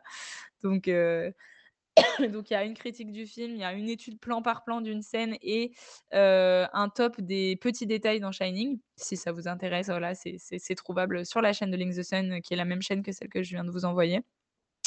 Et heu et enfin, heu, bah, j'allais dire merci de m'avoir écouté, mais surtout merci d'avoir partagé avec moi. Merci de m'avoir répondu, de m'avoir donné vos retours. Ah bah oui, mais c'était euh, c'était très intéressant. Euh, on aura l'occasion d'en reparler d'adaptation euh, littéraire au cinéma. C'est toujours euh, intéressant de voir euh, comment ça se passe. Et euh, je vous propose qu'on C'est un vrai enchaîne. exercice, en fait. Ah mais c'est c'est un vrai exercice. Pardon. Mais après, que- quelque part, euh, juste pour terminer, euh, il faut savoir qu'il y a quand même, je pense, majoritairement beaucoup de bonnes adaptations, dans le sens où il doit y avoir à peu près 80% des films qui sortent, euh, qui sont adaptés d'un bouquin. Mm. Donc euh, dans le lot, forcément, tu as Oui, une majorité de bonnes adaptations. On sait pas toujours que c'est des bouquins. Je vous propose qu'on continue avec un jeu qui opposera le chat, le chat, euh, au, euh, à l'équipe. Le chat Et euh, on continue dans notre grande série des jeux, euh, de grande série des jeux de classement. Culturellement vôtre, le jeu de la semaine. Euh, et je vais vous proposer un classement express parce que je vais pas vous laisser 45 000 ans pour décider du classement. Euh, ça sera un classement du plus nombreux, donc on va faire du moins nombreux au plus nombreux. Et je vais vous laisser maximum une minute par classement. C'est très court.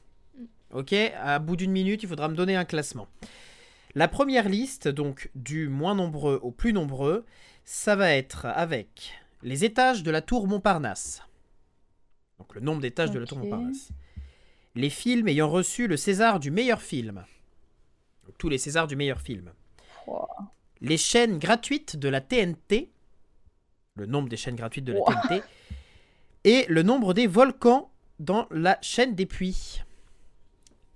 Voilà. Non mais c'est quoi ce truc, heu, entre Du soi là? Moins nombreux au plus nombreux, vous avez une minute. Bah, les Césars, on a dit que ça avait commencé en 1922, un truc comme ça, ou 30, donc il doit y en avoir euh, Ouais. 80, 90. Euh, les étages de la Tour Montparnasse, Euh, il doit y en avoir plus de 100, non? Bah, j'en ai aucune idée, parce qu'elle est pas si grande, hein. Ouais, elle est grande quand même. C'est quoi le dernier truc? Ah Les oui, c'est le nombre de volcans. dans la chaîne des Ouais, il doit y en avoir une vingtaine dans la chaîne des puits de volcans. Ouais. Euh, Moi, j'ai en fait, ma question, c'était est-ce qu'il y a plus de volcans que de chaînes gratuites de la TNT? Eh ben, pas sûr, parce que des chaînes gratuites, il y en a au moins une vingtaine. Ouais, il y en a tant que ça? Je me rendais pas compte. Bah, il y a des trucs que tu regardes jamais, je pense, mais. euh, ouais. Ouais, mais du coup, de là savoir que c'est gratuit, ouais. c'est ça le problème. Non, en fait, du coup, le truc qu'il y aurait le moins nombreux, ce serait les volcans. ouais. Après, ce serait la TNT. euh, Ouais. la TNT. Et en fait, la question, c'est entre la tour Montparnasse et. Ah, Il euh, me faut la réponse. Et c'est quoi? Moi, j'ai Ah, envie et de vous faire confiance. Je dirais étage et, euh, et, euh, et euh, César. Euh, attends, Oscar ou César? Moi, je- Ouais. César. Moi, me faut la ouais, réponse, là. César, Ah. César Moi, je dirais que le plus, le plus nombreux, c'est les Césars, moi, je dirais. Ouais, Ben, bah c'est ça alors. Ouais. Du coup, ça fait. Allez. Donc, Donc, ça fait Volcan, TNT, TNT. Volcan. Euh, oui, pardon. Volcan, Vol- TNT, César. Ah putain, je vais arriver. Volcan, Volcan, TNT. TNT, Montparnasse, César. Ouais, c'est ça. Volcan TNT Montparnasse César. On a Johan qui nous dit Volcan TNT César et Montparnasse. Et Coquelicot qui nous dit TNT Volcan César et étage. Le moins nombreux, Parce que je pense que Montparnasse, il n'y en a pas tant que ça. Je dirais une soixantaine, Montparnasse. le moins nombreux avec 27, c'est les chaînes gratuites de la TNT. Il y a 27 chaînes gratuites de la TNT. En deuxième place, avec 47, c'est les films ayant reçu le César du meilleur film. Il y a eu 47 Césars du meilleur film. Bon. Mais il n'y en a pas à chaque cérémonie? Si, mais les Césars, Si, c'est pas euh, si vieux. Hein. Et c'est pas les Oscars. Moi, j'ai pris les Oscars en compte tout à l'heure, j'ai pas fait gaffe. Ah, Et- Mais moi, je croyais que les Césars, ça datait d'avant la Deuxième Guerre mondiale. Ouais. En troisième place, avec 60, euh, 60 unités, c'est les étages de la tour Montparnasse. Il y a 60 étages à la Ah tour putain, Montparnasse. j'avais juste prix quoi.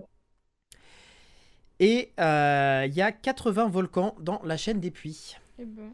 Attends, Oh. dans la Ah chaîne ouais. des puits ou en Auvergne? Chaîne- La chaîne des puits est composée de 80 volcans. Waouh C'est ouf. J'aurais jamais mis la chaîne des puits en plus Ouais, pareil. Moi non plus. Voilà, du coup, on a Oh, bah, personne qui a euh, le, euh, la, la- la touche complète, mais c'est pas grave, il y a une seconde liste pareil. Une minute pour euh, les classer du moins nombreux au plus nombreux. Attention, on change de, de quantité. Dans la deuxième liste, nous avons les places du Stade de France, le nombre de places du Stade de France, 40 les 000. passagers 60 000. du Titanic, 60 donc les places du Stade de France, les passagers du. Titanic, les Tigres du Bengale et les communes de Hmm. France. Euh, les Tigres du Bengale, c'est le moins déjà, c'est sûr. Ouais. Et les communes, c'est le. Ah Non. putain, les communes, ça doit se battre avec les places du Stade de France. Ah, il y a, il y a... je Mm. pense qu'il y a moins de communes que de places de Stade de France. hein. Bah, les communes, on, a, on en a entendu parler pendant les municipales, il y en a 32 000, non Un truc Ah comme ouais, ça mais il y, a- il y en a carrément plus des places du Stade de France, ça fait 80 000 places. je crois. Ah oui, ouais, bah. Ou 60 Ah 000 ouais? places. Ouais, ouais, c'est Bah, immense hein, le Stade de France. Ouais, ouais. Bah, on Et donc en là, faut, faut euh, caser le Titanic, du coup. Ouais, le Titanic, c'est chaud. Hein.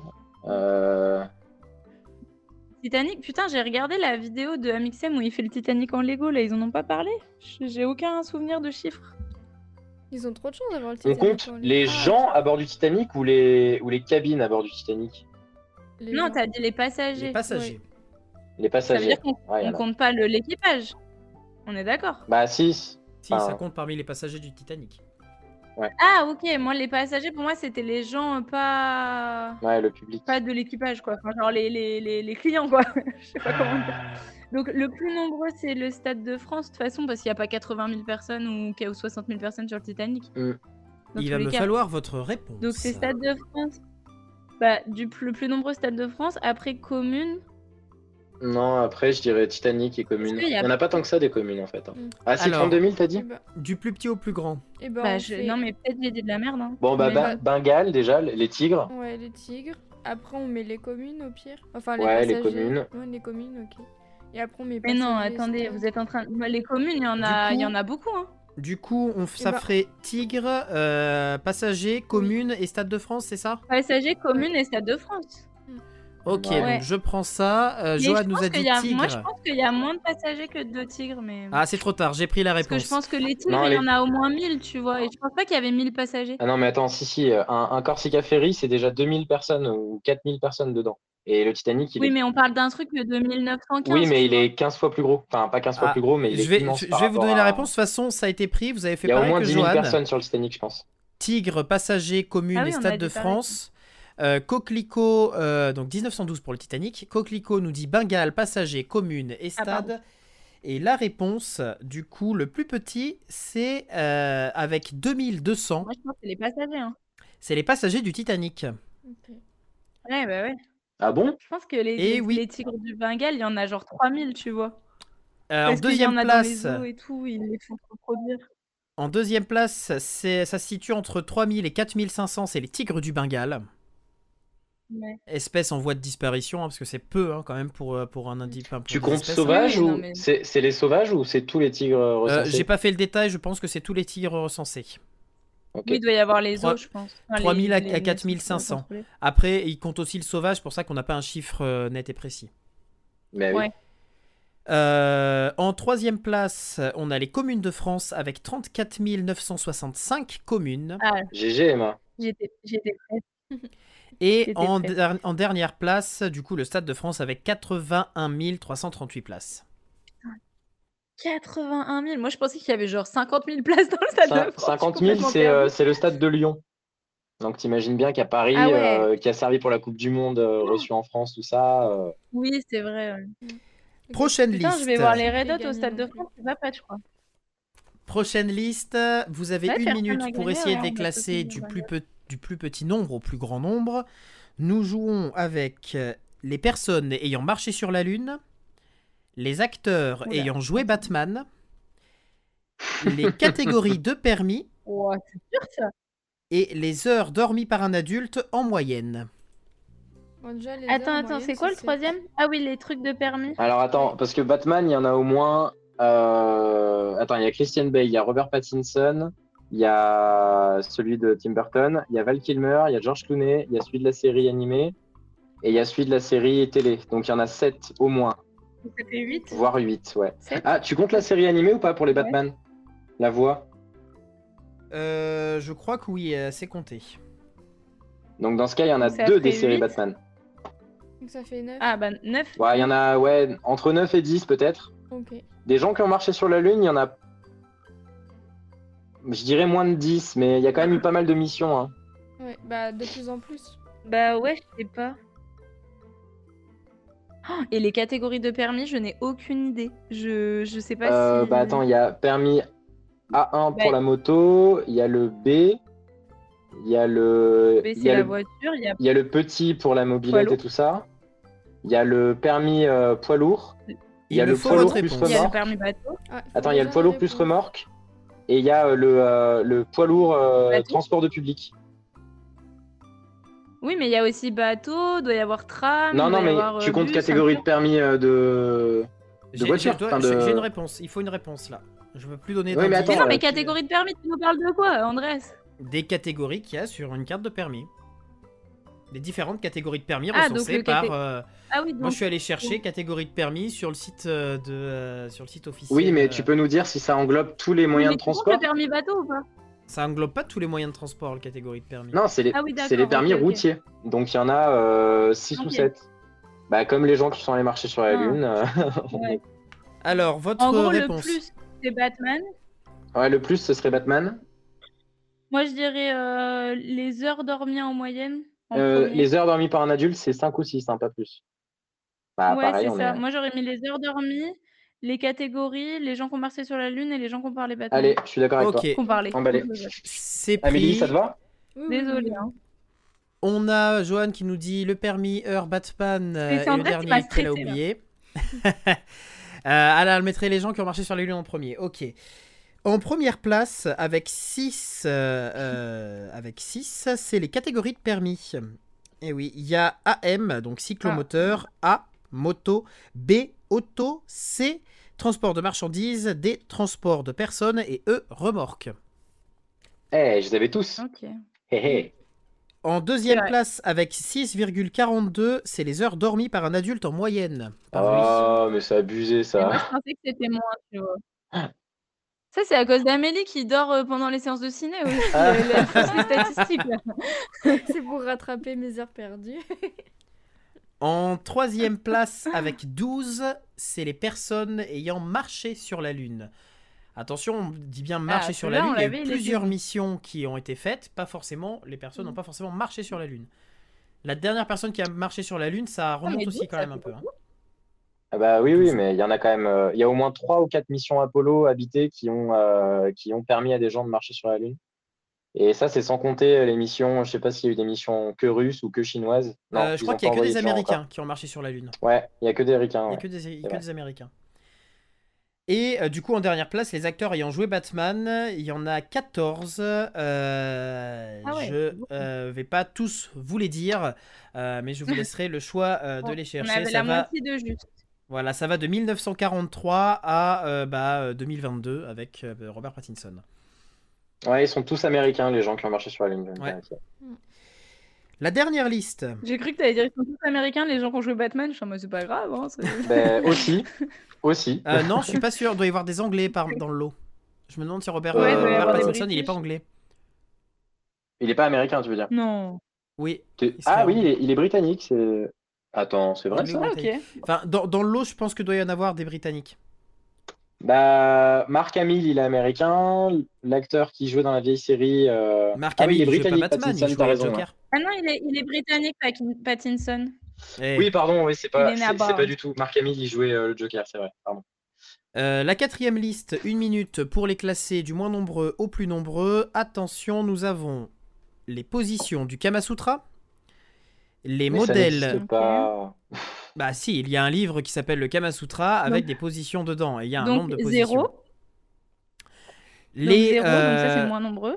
les modèles Peugeot, les pays Non mais putain. ayant l'euro en monnaie et les dents d'un humain en une vie.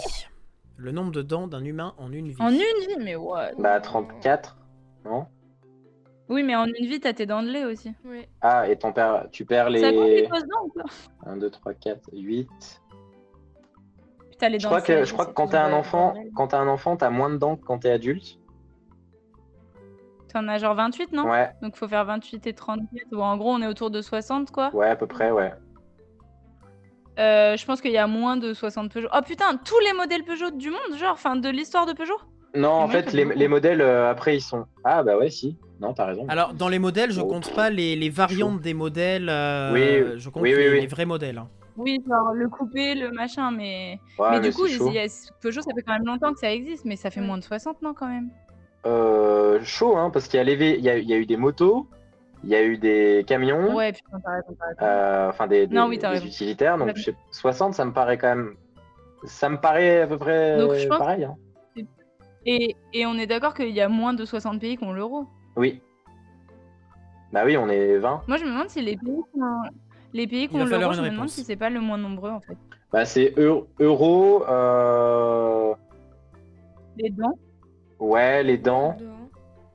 Peugeot, le, après non. le Kamasutra et les Peugeot? Non, les Peugeot et le Kamasutra. Ok.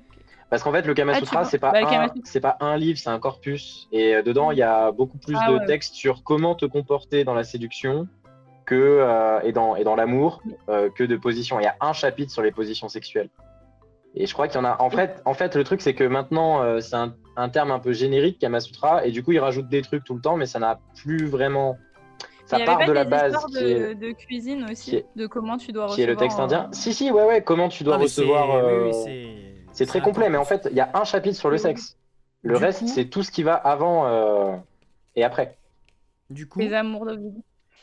Bah, du coup, euro dans Peugeot et position. euro dans euh, Peugeot et position. En première place avec 19, c'est les pays ayant l'euro Ouais. euh, en monnaie. Si on Là, les on cite bon. plus la capitale, on a un point. on n'a pas le temps surtout. Ah ouais, c'est vrai. En deuxième place avec 52, c'est les dents d'un humain en une vie. Il faut compter 32 Ok. dents en moyenne euh, en tant qu'adulte et 20 quand on est enfant. D'accord.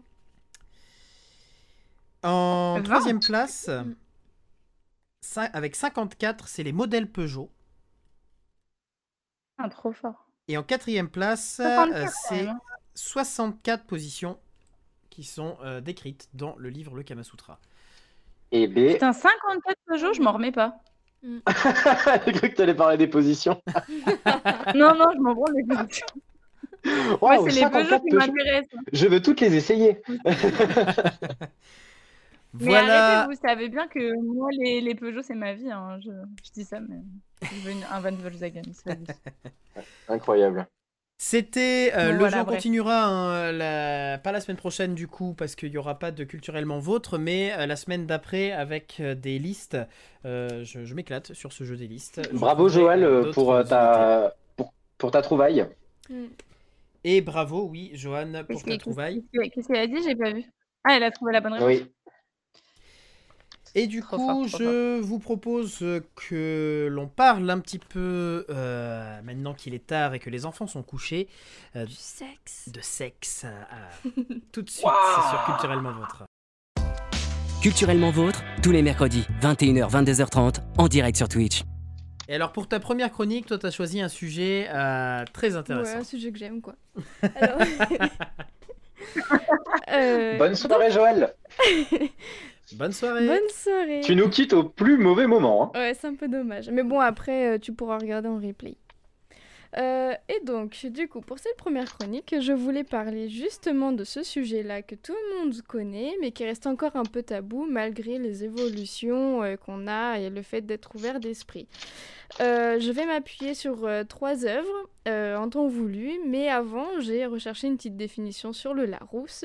Et il y a deux propositions. Donc il y a l'ensemble des phénomènes sexuels ou liés au sexe que l'on peut observer dans le monde vivant, ce qui fait euh, référence à la reproduction, et ensuite l'ensemble des diverses modalités de la satisfaction sexuelle. Donc déjà on voit qu'il y a quand même une grande euh, différence entre ce ce qu'on apprend à l'école au départ, donc que la reproduction, et le fait après de savoir par nous-mêmes la satisfaction du sexe. Voilà, donc je voulais en venir sur le fait que dans nos manuels des SVT, euh, comme toujours, il n'y a pas euh, vraiment euh, les schémas qui expliquent le corps, enfin le, le, sexe des femmes, hein, notamment avec le clitoris, etc.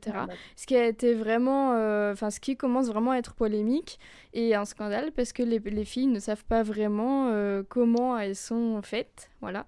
Et c'est pas non plus notifié qu'on est toutes différentes. C'est très important de le savoir quand on est au collège et qu'on est en train de se rechercher. Euh, il y a aussi un truc que je voulais aborder, c'est les interventions euh, exprès à l'école pour les MST et les contraceptions, tout ça qu'on voit toujours. Euh, en revanche, ça parle, c'est bien, mais ça ne parle pas non plus du fait que bah, y a des gens qui ne sont pas totalement intéressés de ça, et aussi les personnes qui, qui s'inquiètent elles-mêmes parce qu'elles ont des, voilà, des envies particulières, des fantasmes qui viennent, etc.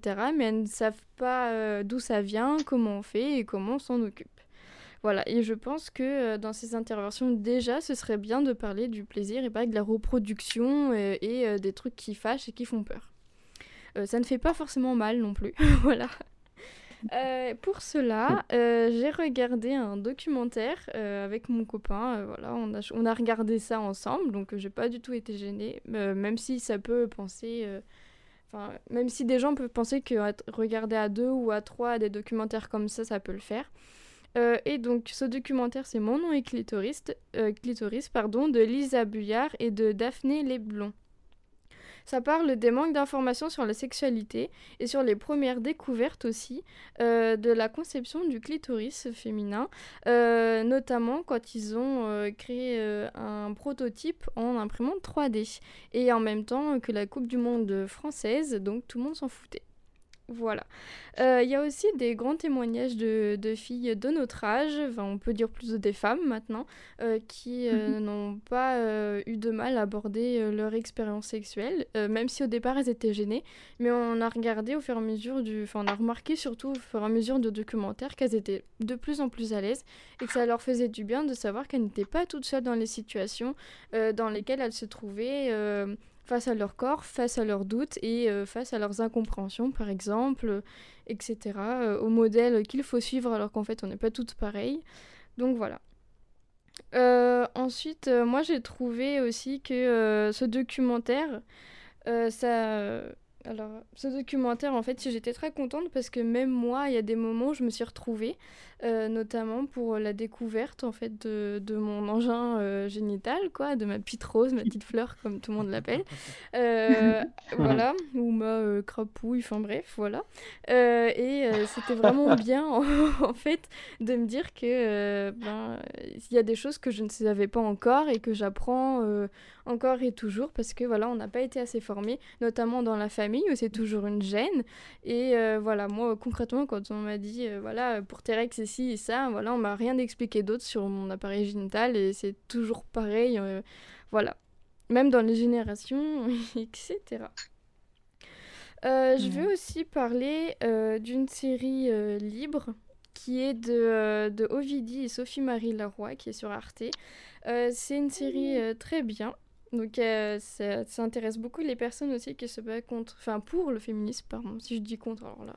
Euh, et euh, donc en fait c'est très intéressant parce que c'est pour tout le monde, notamment pour les parents, grands-parents et enfants, voilà. Enfin enfants collégiens, étudiants bien sûr.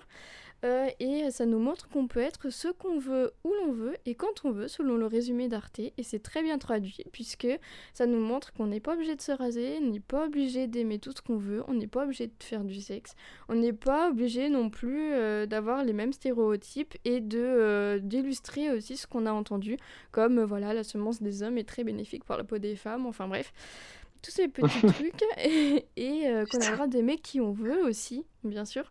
Euh, et voilà, les personnes qui se moquent des, autres, qui aiment ben, les personnes du même sexe et tout ça, c'est encore, euh, c'est encore d'actualité malheureusement.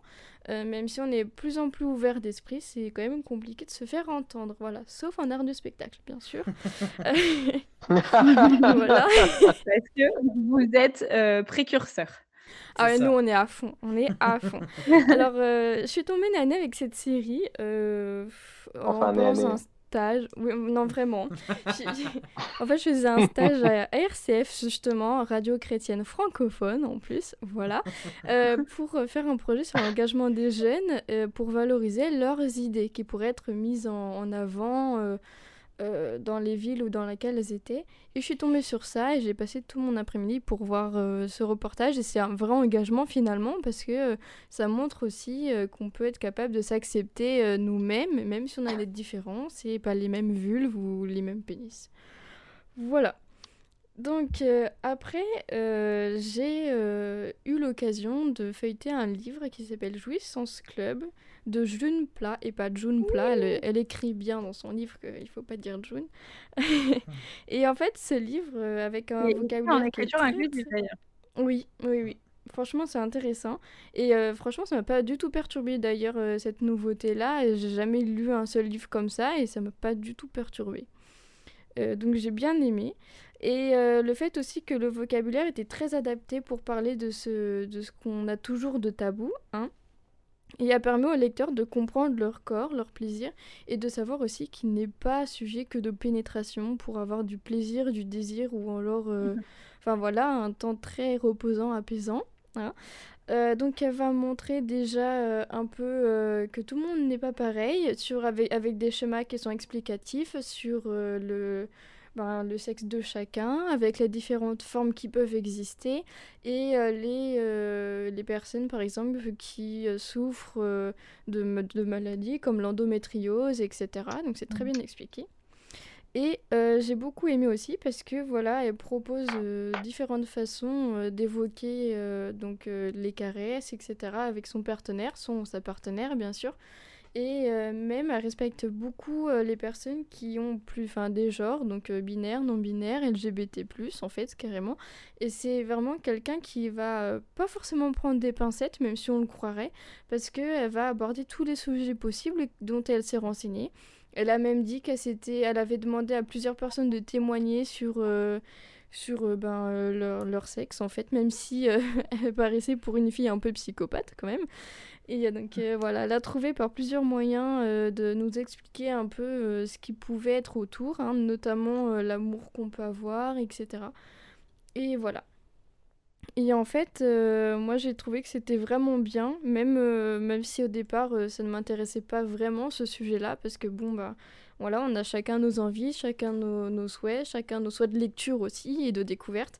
Et quand je suis tombée dessus, franchement, je le feuillette. Il est dans ma bibliothèque, tout le monde le voit quand, euh, quand il vient à la maison, c'est super. D'ailleurs, ma grand-mère a dû le voir euh, ce week-end parce qu'elle a parlé du livre juste à côté, donc je pense que ça l'a dû un peu la traumatiser. Mais bon, euh, voilà. Et. Et donc j'avais envie de dire qu'il faut aussi s'accepter. Et puis en fait, ben voilà, le sexe c'est bien. Voilà. Même s'il y a mhm. encore des problèmes sur les évolutions euh, du genre, euh, des nouveaux types de couples comme. Euh, ben, j'ai oublié le, nom. Le polyamour, merci. Polyamour. ouais. Et en fait, voilà, c'est super important de comprendre ce qu'est le plaisir, de nous questionner dessus et surtout de savoir s'en donner seul ou à deux et de pouvoir s'accepter surtout. Et voilà, mm. j'ai fini ma petite chronique. Trop bien. bah, merci beaucoup pour cette chronique, c'était trop bien. Merci. Première chronique. On en veut plus. De, de du coup, Du coup, il y a un truc qui est pas mal, c'est que j'ai un sacré historique grâce à toi parce que je suis allée euh, chercher les liens des éléments que tu as conseillés. du coup, euh, dans mon historique, il y a Jouissance Club, euh, Libre. bah, Mais c'est des très bonnes références en vrai. Hein. J'ai pu. Mais moi, Jouissance Club. Jouissance Club, on a le bouquin aussi avec mon chéri et il y a même un temps où en fait c'était notre livre de chevet, sans, mmh. enfin voilà, pas de, il y a rien de crade à ça, c'était juste la curiosité de tiens qu'est-ce qu'elle raconte là-dedans et, et, en fait bah, du coup les gens y venaient et dans mon appart à Paris, on pouvait difficilement rater la chambre quoi, on n'habitait pas dans un truc immense et, et du coup, bah, en fait, un jour, je me suis dit, putain, mais en fait, les gens, ils viennent et ils voient que sur notre table de chevet, on a Jouissance Club, ils doivent s'imaginer des trucs de fou, genre en mode, ouais, ils se chauffent trop et tout. Et en fait, on se disait, mais en fait, non, juste nous, c'est c'est presque docu enfin c'est même pas presque c'est mmh. carrément documentaire tu vois surtout que le livre c'est vraiment bien on pourrait croire comme ça quand, quand, quand, on en parle mais c'est pas un livre pornographique ou, euh, ou excitant. Ah non, pas du tout. C'est, un livre vraiment informatif et même les, les dessins représentatifs qui... Euh, il y a une sorte de toute, euh, toute une, une, sorte de bibliothèque de, de, de pratiques qui, alternatives, on va dire, à, à, ce qui nous est rabâché tout le temps. Et oui, on a le droit de, de se chauffer aussi. Ben oui, on a le droit, coquelicot. Euh, non, et du coup, les dessins sont très, sont très simplistes et vraiment juste figuratif ce qu'il faut. Oui, c'est ça, c'est schématisé. C'est un manuel. en fait, c'est vraiment un manuel. C'est un euh, contenu explicite. Oui, mais c'est bah très intéressant à, C'est le cas de le dire. Mais c'est vrai que ça fait du bien aussi d'avoir, euh, tu sais, de voir euh, aborder des trucs où tu te dis, est-ce qu'il y a qu'à moi que ça arrive à mmh, tel moment du mmh. rapport, etc. Et, en fait, tu te rends compte qu'il y a des petits moments de microgène où tu te dis, ah putain, mmh. pourquoi moi je ressens ça? Et en fait, bah non, il y a juste peut-être 50% des gens qui ressentent comme toi, tu vois? Et en fait, ça fait vraiment du bien de, de s'interroger sur plein de choses. Enfin, de te dire: «Ah bah tiens, il se passe ça, c'est pas grave» et et je trouve ça trop bien, d'en parler au sein des couples ou des relations parce que parce que du coup tu enfin tu tu crées un truc hyper, sain et serein et mmh. c'est trop bien. Bah, c'est ça sur le documentaire. C'est une trop belle initiative. Les, les, filles, elles se livrent en fait, donc au départ, elles ont vraiment du mal, hein, ça se voit. Hein. De toute façon, c'est toujours euh, compliqué au départ de, de, prendre, hein. prendre, conscience, oui. Surtout qu'elles savent euh, pertinemment que ça va être un DVD après, donc euh, c'est vrai que ça peut foutre un petit peu la, la trouille. Voilà. Et, euh, c'est très très intéressant de voir des avis comme ça euh, qui se dégagent de plus en plus au fur et à mesure du documentaire. Et je tiens à dire que euh, dans la pochette du DVD, il y a carrément un pochoir pour, pour taguer des clitoris partout aussi. voilà. J'ai une, dernière question. J'ai une dernière question à propos du documentaire. Tu le, tu le conseillerais à partir de quel âge? Est-ce que, de toute façon, voilà, la prof ressort, est-ce que des mmh. élèves de collège peuvent le voir? Ouais, je pense, parce que c'est à ce moment-là que les filles elles disent vraiment qu'elles ont eu besoin de soutien et qu'elles l'ont pas eu auprès de leurs parents. Euh, bah, en même temps, on va dire que les parents aussi, c'est une gêne pour eux. Et euh, c'est vrai qu'elles en ont souffert, ça se voit, donc je pense euh, cinquième, quatrième. Ça peut mmh. être très bien de le passer dans une intervention. au lieu, on parle évidemment des voilà des MST, des contraceptions, mais en plus de ça, ça pourrait être vraiment bénéfique. Mais ouais, ok. Bah, franchement, je le regarderai. Oui, pardon. Non, non, pas de souci. À ce sujet, d'ailleurs, euh, il y a pas mal d'infirmières scolaires euh, et, de personnel qui travaillent dans, le, dans, les, euh, dans les milieux scolaires, donc collège-lycée essentiellement, parce que c'est là où on commence à parler de sexualité, qui sont terrassés parce que depuis la période Covid, c'est aussi un des aspects de notre éducation qui est parti un peu aux oubliettes. et il se trouve qu'aujourd'hui, alors je ne sais plus où j'ai eu l'info, mais c'était une source fiable, il se trouve qu'aujourd'hui, il y a euh, plus, enfin, il y a moins de il y a, beaucoup de tests PCR et de tests antigéniques. Il y a très peu de, il y a beaucoup moins en tout cas de tests euh, euh, de VIH et d'autres MST parce qu'il n'y a pas que le, que le VIH. Et ça, ça, fait peur en fait parce que là où nous, on a bénéficié d'une d'une éducation sexuelle effectivement très rudimentaire, hein, tu l'as dit. Oui, mais il y a une sensibilisation MST quand même. C'était la procréation et attention, mettez des préservatifs, protégez-vous, etc.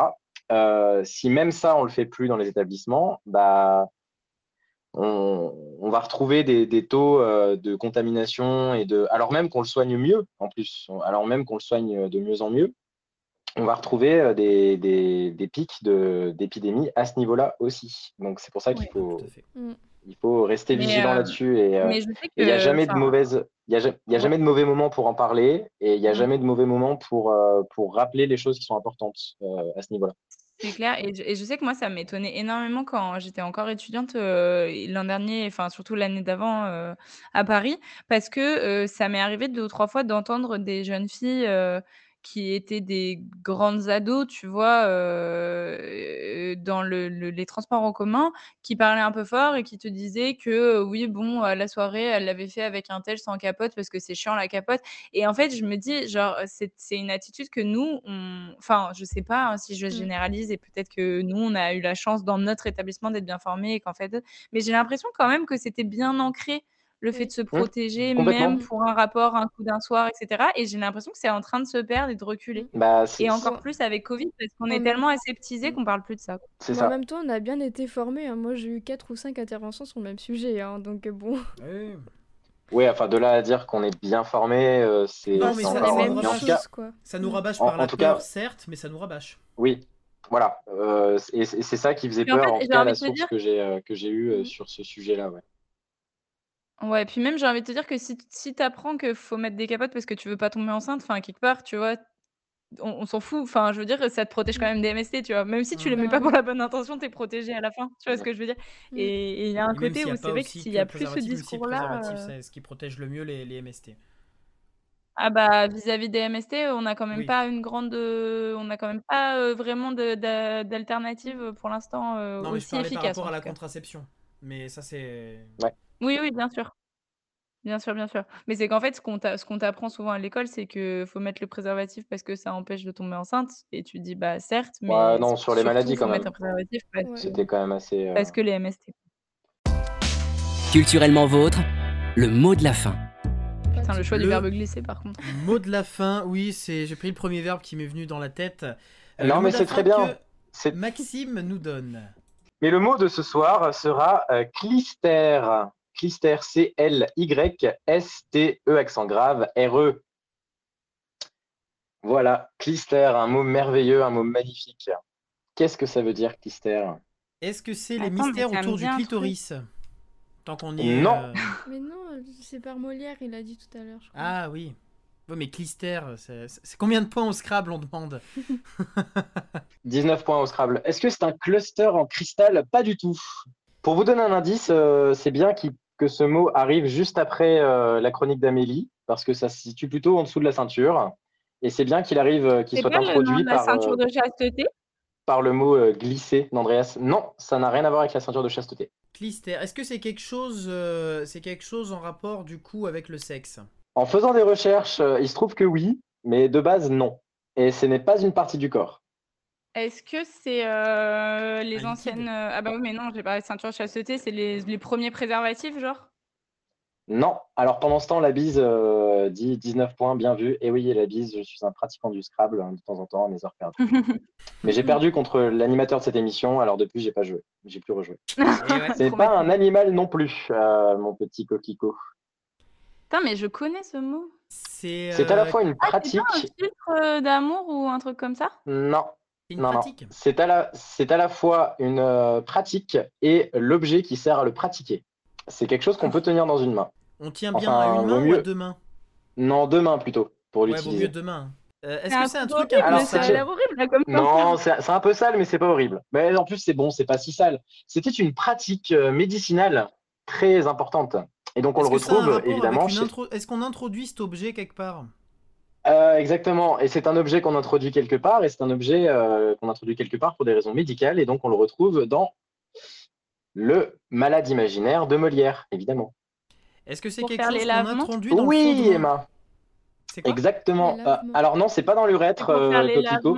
C'est euh, effectivement, euh, on- c'est une, ça, ça désigne à la fois euh, le lavement et euh, l'objet qui permet de procéder au lavement, c'est-à-dire euh, anciennement une seringue en étain euh, qui voit le jour à peu près Oh. au 16e, 17e siècle, qu'on appelle d'ailleurs euh, l'âge d'étain, parce que euh, beaucoup d'éléments euh, médicaux sont euh, faits euh, en étain. Et c'est à ce moment-là que la pratique devient très courante chez les médecins. Et donc, le clister du grec cluster désigne Ah oui. anciennement le lavement et l'objet pour l'administrer. Oh. C'est-à-dire Alors, que là, moi, que visuellement, voulais- quand même, ça donne pas envie. hein. Ça Ouais. ressemble Oui, ça donne pas envie, évidemment. à un obus d'artillerie, donc- quoi. Donc sachez-le, il existe une pratique euh, qu'on appelle la clistérophilie, euh, qui est l'acte de, de ressentir du plaisir en effectuant un lavement sur quelqu'un ou en en recevant un. C'est quand même intéressant dans cette émission de se poser des, de, de- de se donner comme ça des mots pour avoir de la culture, mais sachez qu'avec ce terme, vous pouvez euh, gagner euh, un mot super rigolo pour injurier quelqu'un. Et en plus, si c'est quelqu'un qui connaît pas le mot, il comprendra pas l'insulte et c'est encore plus drôle. On peut le traiter par exemple de résidu de clister. Oh, c'est J'adore. pas mal. Euh, sachez que par la suite, les clistères euh, ne se tenaient plus à deux mains, mais à une main, parce qu'on a trouvé des moyens plus faciles que la seringue pour euh, faire venir de l'eau, là où il faut qu'elle aille. Et voilà, avec plaisir. Merci à tous, en tout cas, euh, d'avoir vu cette émission, d'avoir participé. Merci. Merci euh, à Amélie, à Emma, à Maxime pour euh, toutes ces chroniques Oui, euh, très intéressantes, ces recos aussi et ce moment qu'on a partagé tous ensemble. On se retrouve dès demain dans Colibri pour du clap au clic, l'émission ciné animée par Xavier. Et après, on se retrouvera pour Culturellement Vôtre à partir de dans deux semaines, du coup, pas la semaine prochaine, mais la semaine d'après, pour euh, une nouvelle émission avec plein de nouvelles choses. On vous euh, tient au courant sur nos réseaux sociaux. N'hésitez pas à nous suivre euh, sur Colibri avec un K, Colibri TV, Colibri officiel. On est présent sur Facebook, Instagram, Twitter aussi, et évidemment sur Twitch et sur YouTube. On est disponible en podcast. N'hésitez pas à nous partager si vous avez aimé. Et moi, je vous dis à la semaine prochaine. Et n'hésitez pas à consommer de la culture. Bisous, bisous. Bisous. Salut Ciao. Merci d'avoir suivi l'émission Culturellement Vôtre. Tous les mercredis de 21h à 22h30 en direct sur Twitch. Retrouvez toutes les émissions en podcast sur Deezer et Spotify. N'hésitez pas à nous suivre sur Facebook et Instagram pour ne manquer aucune actu. Abonne-toi. Brrrah